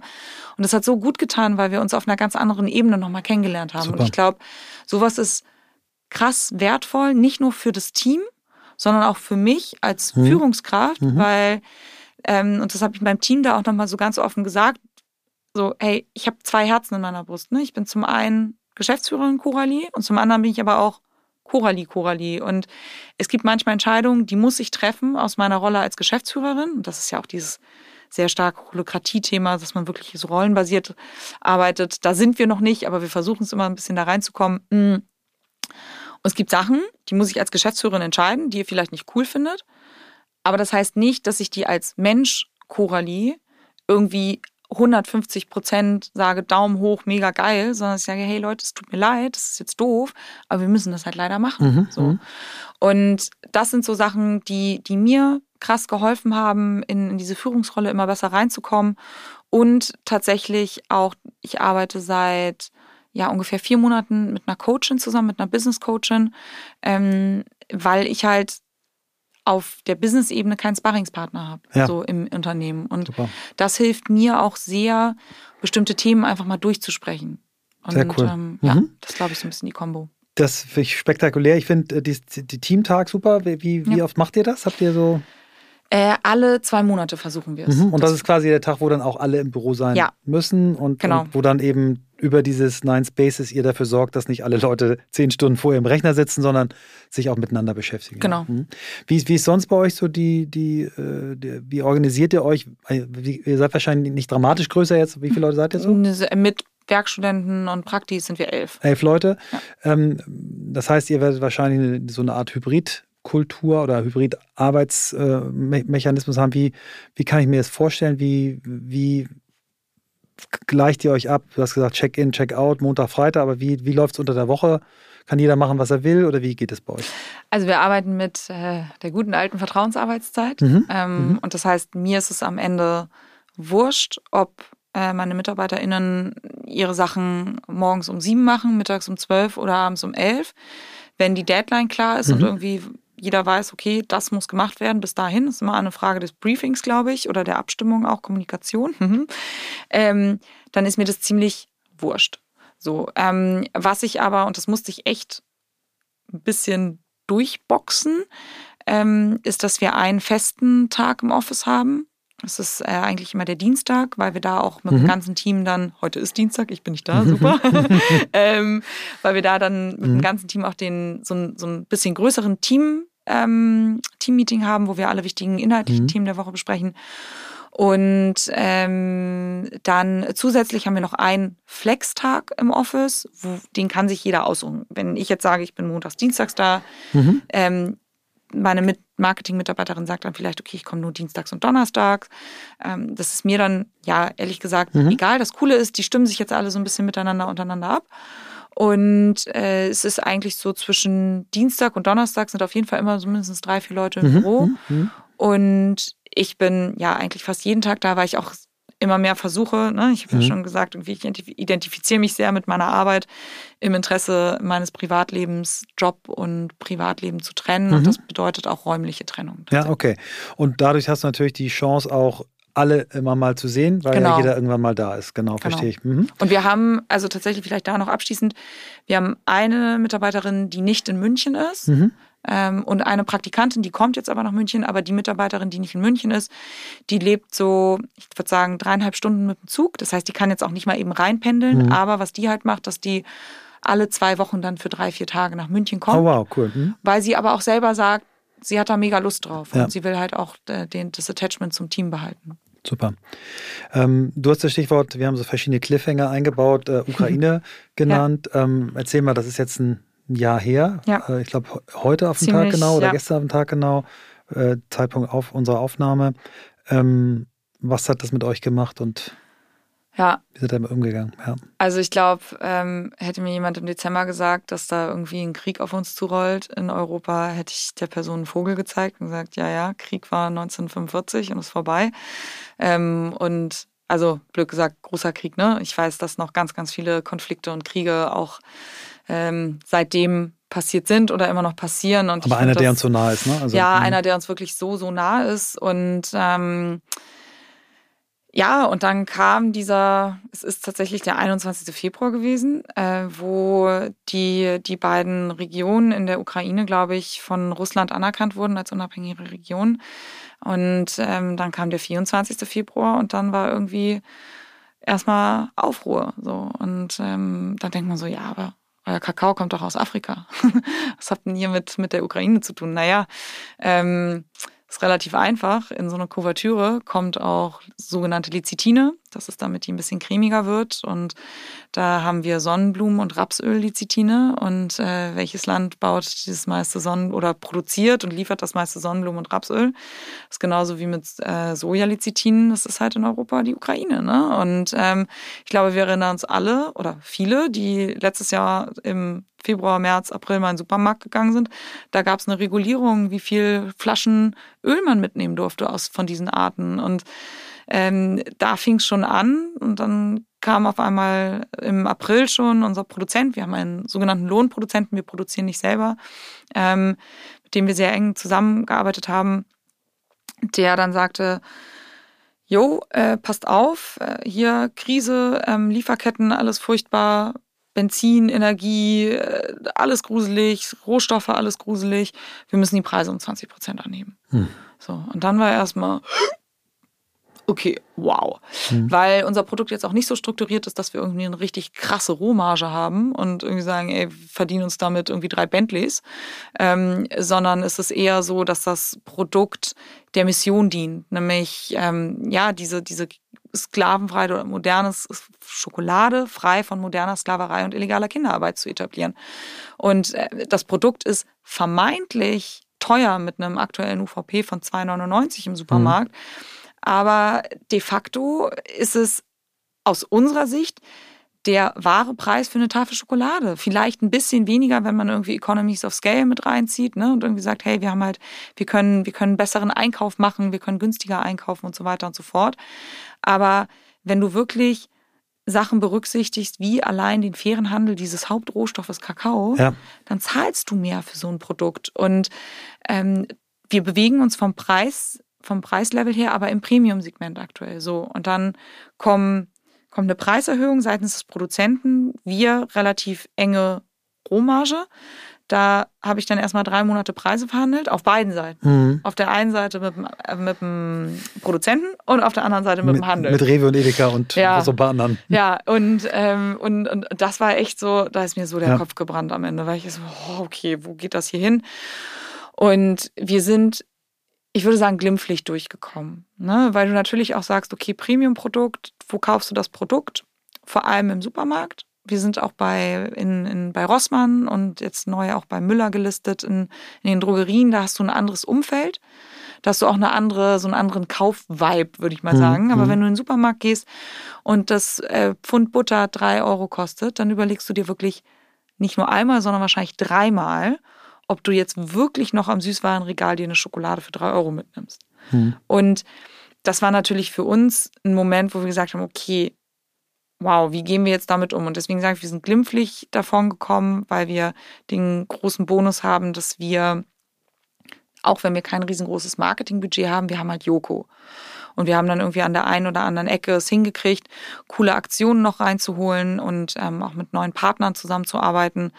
Aber das ist, weiß Gott, nicht selbstverständlich. Und ich habe viele Freunde so im Entrepreneurbereich und auch Bekannte, die wirklich gesagt haben, die haben richtig Federn gelassen letztes Jahr wenn es nur dabei geblieben ist. Oder mhm. die Läden haben radikal runtergestuft ja. von 50 auf 10 Leute, haben, mussten dicht gemacht werden. Und da sind wir schon ja echt zufrieden, dass wir heute dastehen, wo wir stehen. Wir launchen nächste Woche ähm, ich weiß nicht, wann wir ausgestrahlt werden. Ja, dann ist es schon passiert. Dann genau. ist es schon mhm. passiert, sehr mhm. gut. Also wir haben bereits äh, unser neues Sortiment dann gelauncht. Ja. Wir haben nämlich auch aufgrund der ganzen Situation mit der, mit der Ukraine und auch der Abhängigkeit, die wir dadurch auch nochmal sehr zu spüren bekommen haben, von einem einzigen Produzenten gesagt, okay, wir wollen uns hier resilienter aufstellen als Unternehmen und ähm, haben einen neuen Produzenten gesucht, der ein bisschen größer, ein bisschen ja, anders halt auch dadurch aufgestellt ist. Und mit dem haben wir unsere Sorten nochmal überarbeitet und das eben jetzt. Auch jetzt Rezepturen? Also, auch ja. Rezepturen, mhm. genau. Ähm, wir haben bestehende Rezepturen nochmal verfeinert. Wir werden gleich ein Tasting noch machen. Ja. Nach diesem Podcast freue ich mich schon drauf. Mhm. und, äh, und tatsächlich aber auch ganz, eine ganz neue Rezeptur ähm, eingeführt, weil wir uns einfach angeguckt haben, okay, es gibt eine Sorte im Sortiment, die wirklich am schwächsten von allen performt. Mhm. Und äh, Ben Jerry's, da haben wir von gelernt, die haben einen sogenannten Friedhof für Produkte. Und äh, da landen manche Produkte dann drauf und die zelebrieren das aber. Und das werden wir jetzt auch noch tun für mhm. unsere alte Nummer drei, die jetzt durch eine neue Nummer drei ersetzt wird. Mhm. Und somit ist trotz allem, was dieser Ukraine-Krieg irgendwie auch bei uns ausgewirkt hat, gehen wir jetzt nach einem Jahr ja irgendwie gestärkt aus der Situation hervor, was mhm. Für uns ein, ja, ein ganz großer Meilenstein ist. Super. Lass uns gerne mal bei dem Thema Mission Driven bleiben. Ähm, für uns, ähm, für ähm, Christoph, Swanti und mich, ich nenne jetzt immer ne, mhm. alle drei, also äh, Christoph, der mein Podcast Co-Host und Co-Autor ist und Swanti, die meine Co-Autorin und äh, ja, Co-Founderin ist. Also äh, für uns ist der New Work-Begriff ein sehr breiter Begriff. Also er fängt beim Ich an, er geht übers Wir, ähm, aber er, er, hat auch eine gesellschaftliche Relevanz. Der Friedhof Bergmann, der die Diskussion gebracht hat, hat, hat das schon früh gesehen, äh, auch das Thema Nachhaltigkeit. Ähm, deswegen finde ich es total schön, wenn wir auch nochmal darüber sprechen, mhm. weil das ist mir als Konsument und großer Fan der Marke Jokolade in der Kommunikation gar nicht so aufgefallen. Also ich habe es ist einfach eine geile, frische, bunte Marke. Ich liebe äh, weiße Schokolade. Viele Leute sagen ja, weiße Schokolade ist gar keine Schokolade, aber ich liebe sie. Und das ist eine meiner absoluten Lieblingssorten. Ich mag, ich glaube, sie hat 150 Gramm statt 100 Gramm, oder was habt ihr? Also 140. 140, ja. ja. ja. Auf jeden Fall schwerer als die. Als ja. die äh, zum Beißen. Ja, genau, zum Beißen. Und leider esse ich davon auch noch die ganze. Aber ähm, das Thema ähm, fairer Umgang, Fairtrade, das ist bei mir nicht so, äh, wäre es nicht das erste gewesen. Deswegen nutzt die, die Gelegenheit hier, hier. Wir haben ganz, ganz viele auch an Nachhaltigkeit interessierte Zuhörerinnen ja. und Zuhörer da nochmal ähm, zu erzählen. Was ist eure Mission? Ja, also die, die Hauptmission ist wirklich, ich habe es vorhin schon kurz mhm. angeschnitten, Kakao frei von moderner Sklaverei und illegaler Kinderarbeit zu machen. Denkt man jetzt so, hä? Mhm. Aber es ist auch Kakao und sowas gibt's. Ja, sowas gibt's. Und de facto, Kakao wird in ganz wenigen Regionen der Welt angebaut. Warum? Weil das klimatisch bedingt ist. So. Und die beiden Hauptproduktionsländer sind Ghana und die Côte d'Ivoire in Westafrika. Und äh, da arbeiten sehr, sehr viele Bauern und Bäuerinnen in dieser Industrie und unter anderem auch 1,5 Millionen Kinder. Boah, so, und war mir nicht bewusst. Das ist ganz schön viel, ehrlich gesagt. Und die, so ist Jokolade, und wir, also Joko sagt selber, es ist aus einem ja, ganz banalen Wortwitz irgendwie entstanden, ne? Schokolade, Jokolade. Und dann wurde ihm aber relativ schnell oder ja, verhältnismäßig schnell, die Produkte waren grundsätzlich schon mal entwickelt. Aber dann ist ihm irgendwie ähm, ja, über den Weg gekommen im Austausch mit einem Produzenten, was da eigentlich in dieser Industrie abgeht. Er hat sich schlau gemacht und da kann ich auch jedem, der sich mit dem Thema auseinandersetzen möchte, zwei Dokus empfehlen. Es gibt äh, eine auf Netflix, wer da einen Zugang hat, über den, die, also da gibt es eine Doku-Reihe, die heißt Rotten oder auf Deutsch verdorben und da gibt es eine Folge zu Kakao. Und dann gibt es noch eine zweite ähm, im ZDF auch zum, zum, zum Kakaohandel. Und da kriegt man ein ganz gutes Bild, was da eigentlich so abgeht. Und durch diesen Research kam dann Tony Chocolonely mit rein hm, wow, die, eine tolle Brand, ja. Ja, mega Brand, die das vor 15 Jahren, 16 Jahren in Holland angefangen haben und die mittlerweile in Holland Marktführer sind, auch international unterwegs sind, gibt es auch in Deutschland. Und da war halt so ein bisschen so, dass, okay, die haben was aufgebaut, eine Lieferkette, die über Fairtrade hinausgeht. Hm, also sag, Fairtrade reicht nicht aus? Bei Kakao. Reicht, ja, genau. finden mhm. wir mhm. Fairtrade noch nicht aus, mhm. weil da wirklich so eklatant schlechte Zustände sind. Ähm, und Fairtrade tut also da schon Also du kriegst quasi Fairtrade-Logo, auch wenn trotzdem noch Kinder mitarbeiten. Also Fairtrade sagt nicht, Nein, keine Kinder. Nee, ja. ähm, anders. Fairtrade hat ja immer eine sogenannte Ausgleichsmenge mit drin. Ne? Also du hast mh, mm, Fairtrade kauft dir nicht wie, nee, jetzt, jetzt muss ich es richtig erklären. Also, gut, wir haben die Zeit. Ja, also, ähm, mhm. Fairtrade ist ja eine, ein international anerkanntes Siegel. Und du kannst letztendlich als Bauer oder Bäuerin sagen, ich baue Fairtrade an, aber es ist nicht garantiert, dass du die Ware auch zu Fairtrade-Preisen dann verkaufen kannst, zu diesem Aufpreis, den du dann bekommst. Das heißt, du hast da eine gewisse Unsicherheit und gleichzeitig gibt es zum Teil für bestimmte Rohstoffe gar nicht genug Produkt, dass, ähm, dass du sagen kannst, okay, das ist 100% Fairtrade. Ja? Mhm, das heißt, okay, da gibt mhm. es so ein bisschen Abstriche mm, und das bedeutet letztendlich, dass du zum Beispiel bei Zucker nie 100% Fairtrade-Zucker hast, sondern zum Beispiel dann 80% und der Rest ist halt Non-Fairtrade. Und bei dadurch ermöglicht Fairtrade aber, dass sehr viele an diesem System teilnehmen können, was der Gedanke dahinter ist. Mhm. Und das finden mhm. wir auch gut und deswegen nutzen wir das auch für unsere sonstigen Zutaten und Inklusionen in der Schokolade. Und bei Kakao ist aber wirklich, weil die Zustände so schlecht sind, dass Tonys damals halt losgelaufen ist und gesagt hat, okay Leute, das, das kann einfach nicht sein. Und der, der Gründer von Tonys kommt eigentlich aus der Werbung. Mhm. Hm, und die Story, ja. ja, und also Wahnsinn-Story, kann man sich mal im Detail angucken. Ähm, und der hat dann über die letzten 16 Jahre wirklich diese Lieferkette aufgebaut mit Leuten vor Ort, ähm, mit Partnern in der Lieferkette, weil diese Kakao-Lieferkette unglaublich komplex auch ist. Du mhm. hast in Ghana die Bauern und Bäuerinnen, dann hast du gefühlt zehn Zwischenhändler, bis das Produkt mal in Belgien ankommt.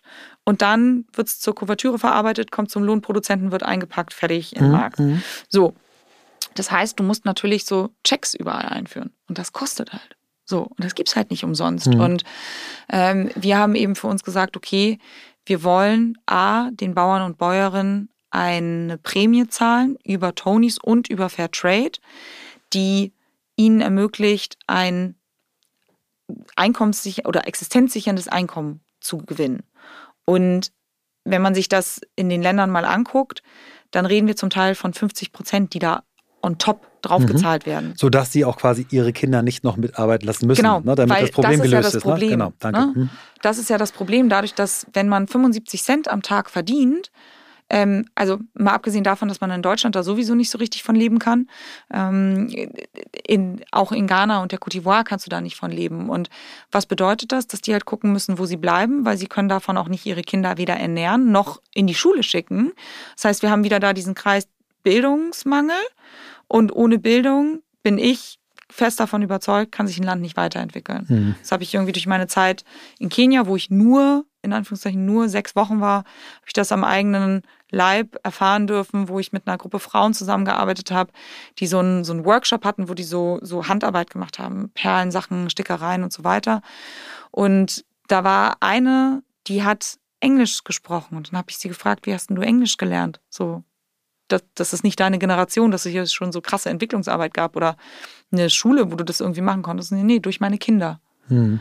Und durch die Kinder lernt ihr auch, dass es keine gute Idee ist, Müll in der Erde zu verbrennen, also oder zu vergraben oder im Loch in der Erde zu verbrennen. Und ähm, ich bin fest davon überzeugt, dass Bildung ganz, ganz wichtig ist und das ist auch für die Länder, wo Kakao produziert wird, ganz, ganz wichtig. Und deswegen ist es natürlich so unglaublich entscheidend, ob diese Kinder auf einer Kakaoplantage arbeiten oder in die Schule gehen. Oder in die mhm. Schule gehen. Und durch die Zusammenarbeit mit Fairtrade und Tonys können wir eben sicherstellen, dass die Prämien, die wir als Inverkehrbringer und Händler zahlen, weil Hersteller sind wir ja nicht, weil wir einen Lohnproduzenten haben, aber dass wir als Marke unseren Teil dazu beitragen, dass die mehr bekommen als das, was der Markt vorgibt. Weil mhm. am Ende ist der Markt reguliert von drei, vier sehr großen Playern die, weil das so alt eingesessen ist, und da sind wir vielleicht auch bei einer andere Art von New mhm. Work, mhm. ähm, da ist Veränderung natürlich unglaublich schwierig. Mhm. Also es gibt ja, was mir gar nicht bewusst war, im, im Schokoladen- und äh, schokoladenverwandten Bereich Unternehmen, die wirklich Milliarden Umsätze machen. Also in der Schweiz dieses eine ja. Lind, die machen, glaube ich, vier Milliarden um, also richtig ja. großer Laden. Da hat sich das noch nicht rumgesprochen, dass man das auch äh, in der Doch, Art und Weise also machen kann, oder? Die, die kaufen anders. Ich bin da nicht tief genug mhm. drin mhm. und ähm, wir pflegen tatsächlich bei Jokolade auch die, die Kultur, wir machen kein Fingerpointing, weil ja, wir sind selber nicht, nicht perfekt, das wissen wir auch und da stehen wir auch zu. Aber wir wollen jetzt zu keinem anderen sagen, du lieber XY, mhm. du bist mhm. ganz, ganz böse. Sondern ich glaube, am Ende kann das nur funktionieren, wenn wir unsere, seid, ne? ja. unsere Reichweite nutzen, vor allem Jokos Reichweite fairerweise, ähm, aber auch die Reichweite der Marke, den Auftritt der Marke, um Bewusstsein und Aufmerksamkeit zu schaffen und letztendlich andere auch damit davon zu überzeugen, dass das eigentlich eine ganz gute Idee ist mhm. und dass es auch einen fairen Preis gibt. Cool. Und du hast aber ähm, ja verschiedene Anbaugebiete, habe ich ja schon erklärt. Und es gibt Bereiche in der Welt, da sind die Bedingungen etwas besser. Südamerika gehört da zum Teil zumindest dazu. Mhm. Und dann gibt es aber eben auch Bereiche wie der, wo wir unseren Kakao beziehen, wo wir uns aber ganz explizit für entschieden haben, aus diesen Ländern zu beziehen, ne? weil wir mhm. da Veränderungen schaffen ja, müssen. Verstehe. Das Problem beim Shopverpacken letztendlich. Ähm, genau, und es gibt, glaube ich, schon unterschiedlichste Initiativen und wir haben halt gesagt, wir möchten ein Produkt, was für die breite Masse zugänglich ist, kreieren und das trotzdem gewisse Standards ähm, Super. erfüllt. Ja. Und nochmal, um es ganz zu verstehen, äh, das, äh, was Toni macht und etabliert hat, das teilt die Firma quasi, mhm. sagt, guck mal, so sieht eine gute äh, Wertschöpfungskette aus. Äh, nutzt es auch, wenn ihr Wettbewerber seid, also quasi so Open Source Ansatz? Ja. Genau, also ja, was wow. die, was mhm. die gemacht haben, es gibt die Marke Tony's Chocolonely. Mhm. Das ist deren eigene Brand, mit der die auch ihre Produkte machen. Und es gibt die Tony's Open Chain. Und das ist dieser ähm, dieser kleine Button, der auch bei uns auf der Tafel ist. Es ist kein offizielles Siegel. Mhm. Ähm, mal schauen, vielleicht wird es irgendwann noch mal eins. Das wäre richtig cool. Und darüber wird halt zertifiziert, dass unsere Bohnen, die wir beziehen, aus Kooperativen kommen, wo halt diese Checks and Balances, wenn man es so irgendwie nennen möchte, ja. ähm, intakt sind. Und da müssen sich auch alle unsere Partner, mit denen wir zusammenarbeiten, die unsere Kuvertüre produzieren, die unsere Schokoladen produzieren, müssen sich daran halten, an diese Vorgaben. Sehr cool. Ja. Ähm, bevor wir auf die Zielgerade einbiegen, noch hm. eine technische Frage, weil New Work hat ja ganz viel auch mit Technologie zu tun. Glaubst du, dass ähm, um das Thema ähm, wirklich weltweit in den Griff zu kriegen, wird sowas wie Blockchain helfen? Äh, denkt ihr darüber schon nach? Denkt Toni darüber nach, um wirklich zu gucken, ähm, ich möchte alles dokumentieren können? Also es gibt ja Leute, die sagen, Blockchain kann fürs Thema Nachhaltigkeit und Cradle to Cradle wirklich eingesetzt werden. Mhm. Ähm, sehr spannende Frage, habe ich tatsächlich auch mal ganz lose mit Joko schon mal irgendwie drüber gesprochen. Ich habe da noch keine finale Meinung zu, ehrlich gesagt, weil ich glaube, dass kann funktionieren. Die Frage ist so ein bisschen, wie implementierst du es? Hm. Ne? So, wie kriegst du es hin, dass irgendwo in Ghana, in the middle of nowhere, dieses Tracking, was ja da auch schon implementiert werden muss, dass das dann auch darüber funktioniert. Ja. Und ich glaube, da ist so ein bisschen die Frage, wie kriegt man das technisch letztendlich auch hin? Ja. ja. Genau, nee, aber das ist äh, letztendlich ja auch Teil der Mission, ne? Transparenz da reinzubringen. Super. Und ich finde es spannend, dass du, dass du gesagt hast, so, hey, ähm, mir war das am Anfang gar nicht so bewusst, was dahinter steht, weil steht ja Jokolade drauf und klingt irgendwie vermeintlich im ersten Moment wie ein, ja, wie ein Influencer-Produkt. Da gibt es ja auch das ein oder andere. Ja, nee, das, das muss ich, also ich, Joko und ich kennen uns äh, über Gut, Freunde ganz okay. Ja, ne? so, ja. Also wir, wir äh, wissen, wer der andere ist und so weiter. Klar, meine Söhne sind große Fans, deswegen wusste ich es auch schon länger, wer er ist als andersrum, aber egal, wir kennen uns und ich habe ihn und auch, auch äh, Klaas äh, immer wahrgenommen. Wir haben auch mit denen schon gearbeitet. Mhm. In meiner Agentur haben wir damals äh, ähm, für diese Limo-Werbung mhm. mit den beiden gearbeitet und ich habe die beiden immer wahrgenommen als Leute, die ihre Prominenz vor allen Dingen auch dafür einsetzen, äh, Dinge zu verändern, die verändernswert sind. Und ja. Äh, deswegen habe ich nie, nie ich habe ihn nie in die in die Eistee-Range äh, äh, Gangster-Rapper macht jetzt seinen Eistee eingeordnet, ja. sondern immer, nee, wenn der was macht, dann steht er auch dahinter. Also von daher, aber mir war es nicht bewusst, dass das auch so weit geht. Ja. Genau, aber das tatsächlich, also das haben wir immer wieder, dass auch wenn wir mit KonsumentInnen sprechen ähm, oder halt irgendwie Feedback einholen oder auch mit Händlern sprechen, dass die uns über die letzten zwei Jahre gesagt haben, entweder sie wussten ganz genau, worum es geht. Mhm. Vor allem mhm. in der jüngeren Generation, was wir super cool finden, Toll, ja. weil wir einfach sehen, dass jüngere KonsumentInnen sich viel mehr damit auseinandersetzen. So, was, was steht eigentlich genau. hinter einer Brand? Was steht hinter den Werteversprechen, die dir da irgendwie draufsetzen? Ne? Und halten die das auch ein? Und mhm. da gibt es tatsächlich mittlerweile, dass du gibt's Research, der besagt, dass vor allem in der jungen Generation KonsumentInnen sich auch von Marken abwenden, wenn die hm. rausfinden, dass Absolut. die, dass die ja. auf gut Deutsch Bullshit, das ist ja nicht mehr Deutsch, aber ja. Ja. dass die halt Mist erzählen. Ja, Bullenscheiße. Das müssen wir piepsen. nee. ähm, dass die Mist Podcast erzählen. Mhm. Und, und das war aber auch so ein Grund, wo wir gesagt haben, okay, es gibt aber auch immer noch KonsumentInnen, die das nicht verstehen. Und deswegen mhm. haben wir jetzt auch das Packaging nämlich nochmal ein ja. bisschen angepasst. Äh, du hast es vorhin schon angesprochen. Ich sehe, ich gucke ja. jetzt hier gerade drauf und ich, ich habe gerade gedacht, mal, Alter, da steht ja auf der Kante steht drauf, leckere Schokolade, fair gehandelt. Ist das ja. auf der aktuellen auch schon nein, drauf? das ist neu. Oh, was, ja. gesagt, was bist du für ein Suchtmensch, nein, nein, nein, dass du nicht mal guckst, was da drauf steht? Nein, aber das okay, war genau der Grund. Ja, wir haben, cool. wir mhm. haben eine ganz tolle Designerin, die, die Matti. Und mhm. die Matti hat dieses initiale Design auch aufgesetzt. Und wir, Matti und ich haben letztes Jahr zusammen mit unserer Marketingmanagerin und Joko irgendwie gesagt, okay, wir müssen was am, am Design machen. Wir haben eine Kundenumfrage gemacht im Sommer und da kam irgendwie auch nochmal raus, okay, Mission, da geht noch mehr. Und deswegen haben wir gesagt, zum einen, vorne Sehr auf der gut. Front steht jetzt faire Schoko drauf. Mhm. Äh, wir haben die, die beiden Logos oder das Siegel und den Button, also Fair Trade und Tonys, nochmal ein bisschen klarer formuliert und auch nochmal ähm, einen cool. Missionstext draufgesetzt. Und was du gerade angesprochen hast, wir haben auch auf der Seite der Tafel nochmal dieses leckere Schokolade fair gehandelt draufgesetzt, weil wir einfach sagen, das muss mehr durchkommen, weil die Leute zahlen ja nicht, damit Joko da irgendwie einen Reibach mitmacht. Der ja. verdient da genau null Euro mit mit der Firma nämlich. Ja. Und das ist überhaupt nicht selbstverständlich, aber wir wissen es natürlich umso mehr zu, zu schätzen, dass er uns da trotzdem dann mit jeder Faser seines Körpers, wo er nur kann, unterstützt. Und es geht wirklich um die Sache. Und ich glaube, das ist auch so ein bisschen die, so the bigger picture in der ganzen Geschichte, dass es darum geht, auch zu zeigen, hey, wir versuchen es zumindest, ob wir es am Ende schaffen, no clue. Ja, ja, wirklich, es kommen Sachen, da weiß man nicht, was, was einen trifft. Ähm, aber wir versuchen mit der Marke und dem Produkt auch mit gutem Beispiel auch wieder voranzugehen. Egal, ob es ist, wie wir kommunizieren, dass wir kein Fingerpointing machen, dass wir immer versuchen, mit einem kleinen Augenzwinkern irgendwie rauszugehen, ähm, dass wir irgendwie ja auch positiv rausgehen ne? und sagen, hey, ja, es gibt Probleme, aber pass mal auf, hier ist eine Lösung. Ne? Cool. Lösungsorientierter Ansatz.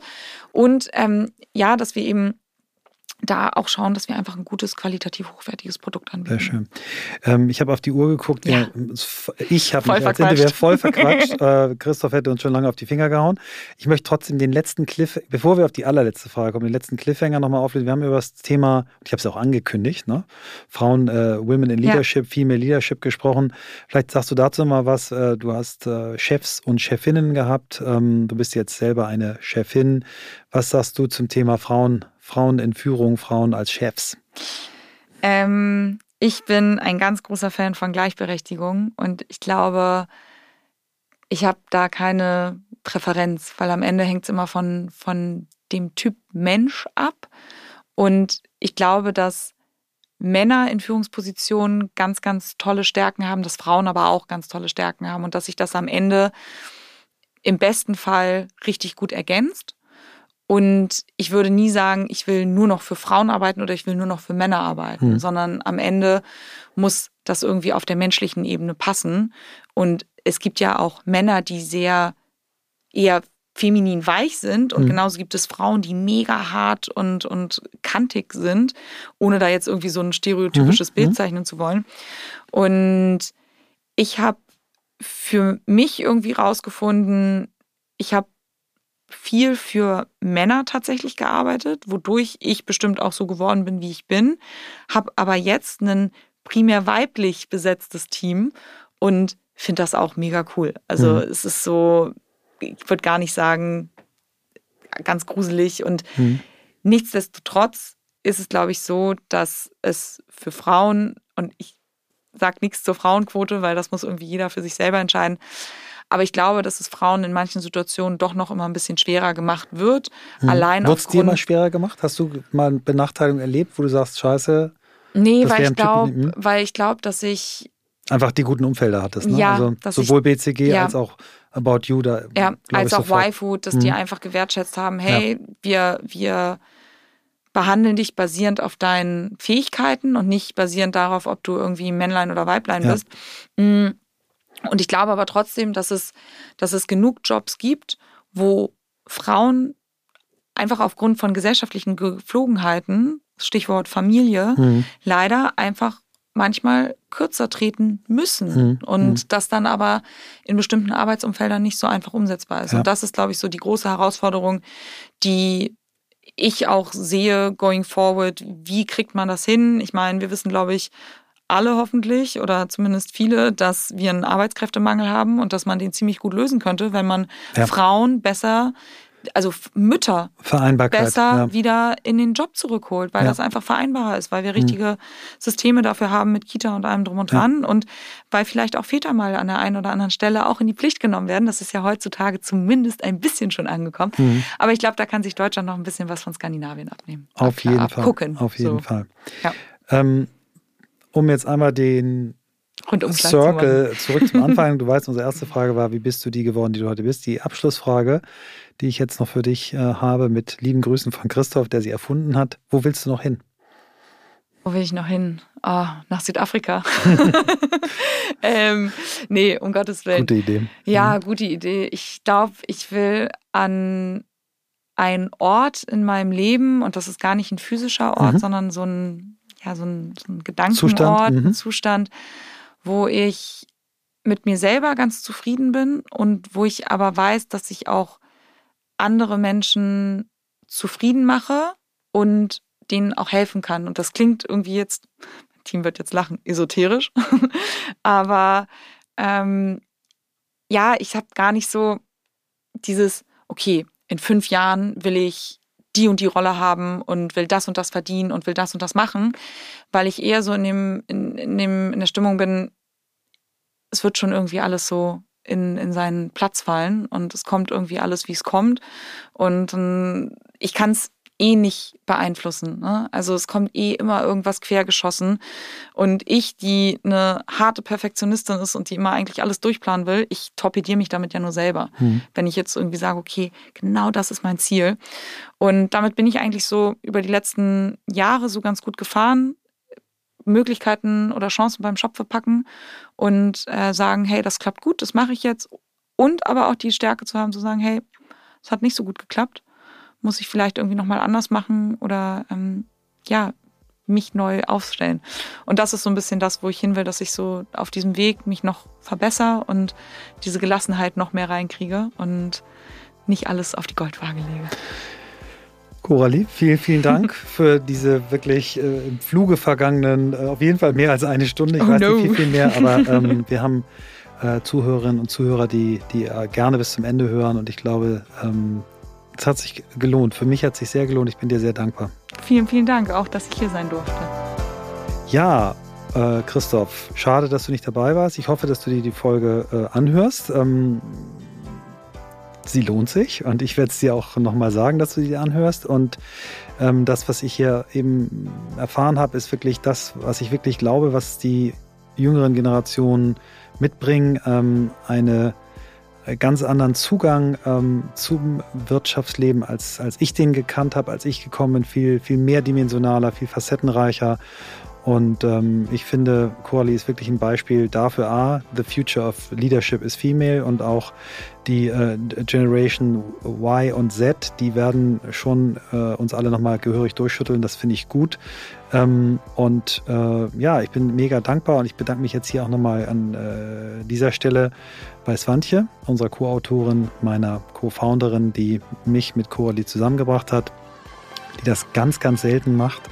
Ähm, aber wenn sie es macht, äh, sind es immer Volltreffer. Vielen Dank für diesen Volltreffer, den du mir und unseren Hörerinnen und Hörern heute äh, geschickt hast, liebes Wandje. Also macht's gut, kommt gut in die Woche. Euer Michael.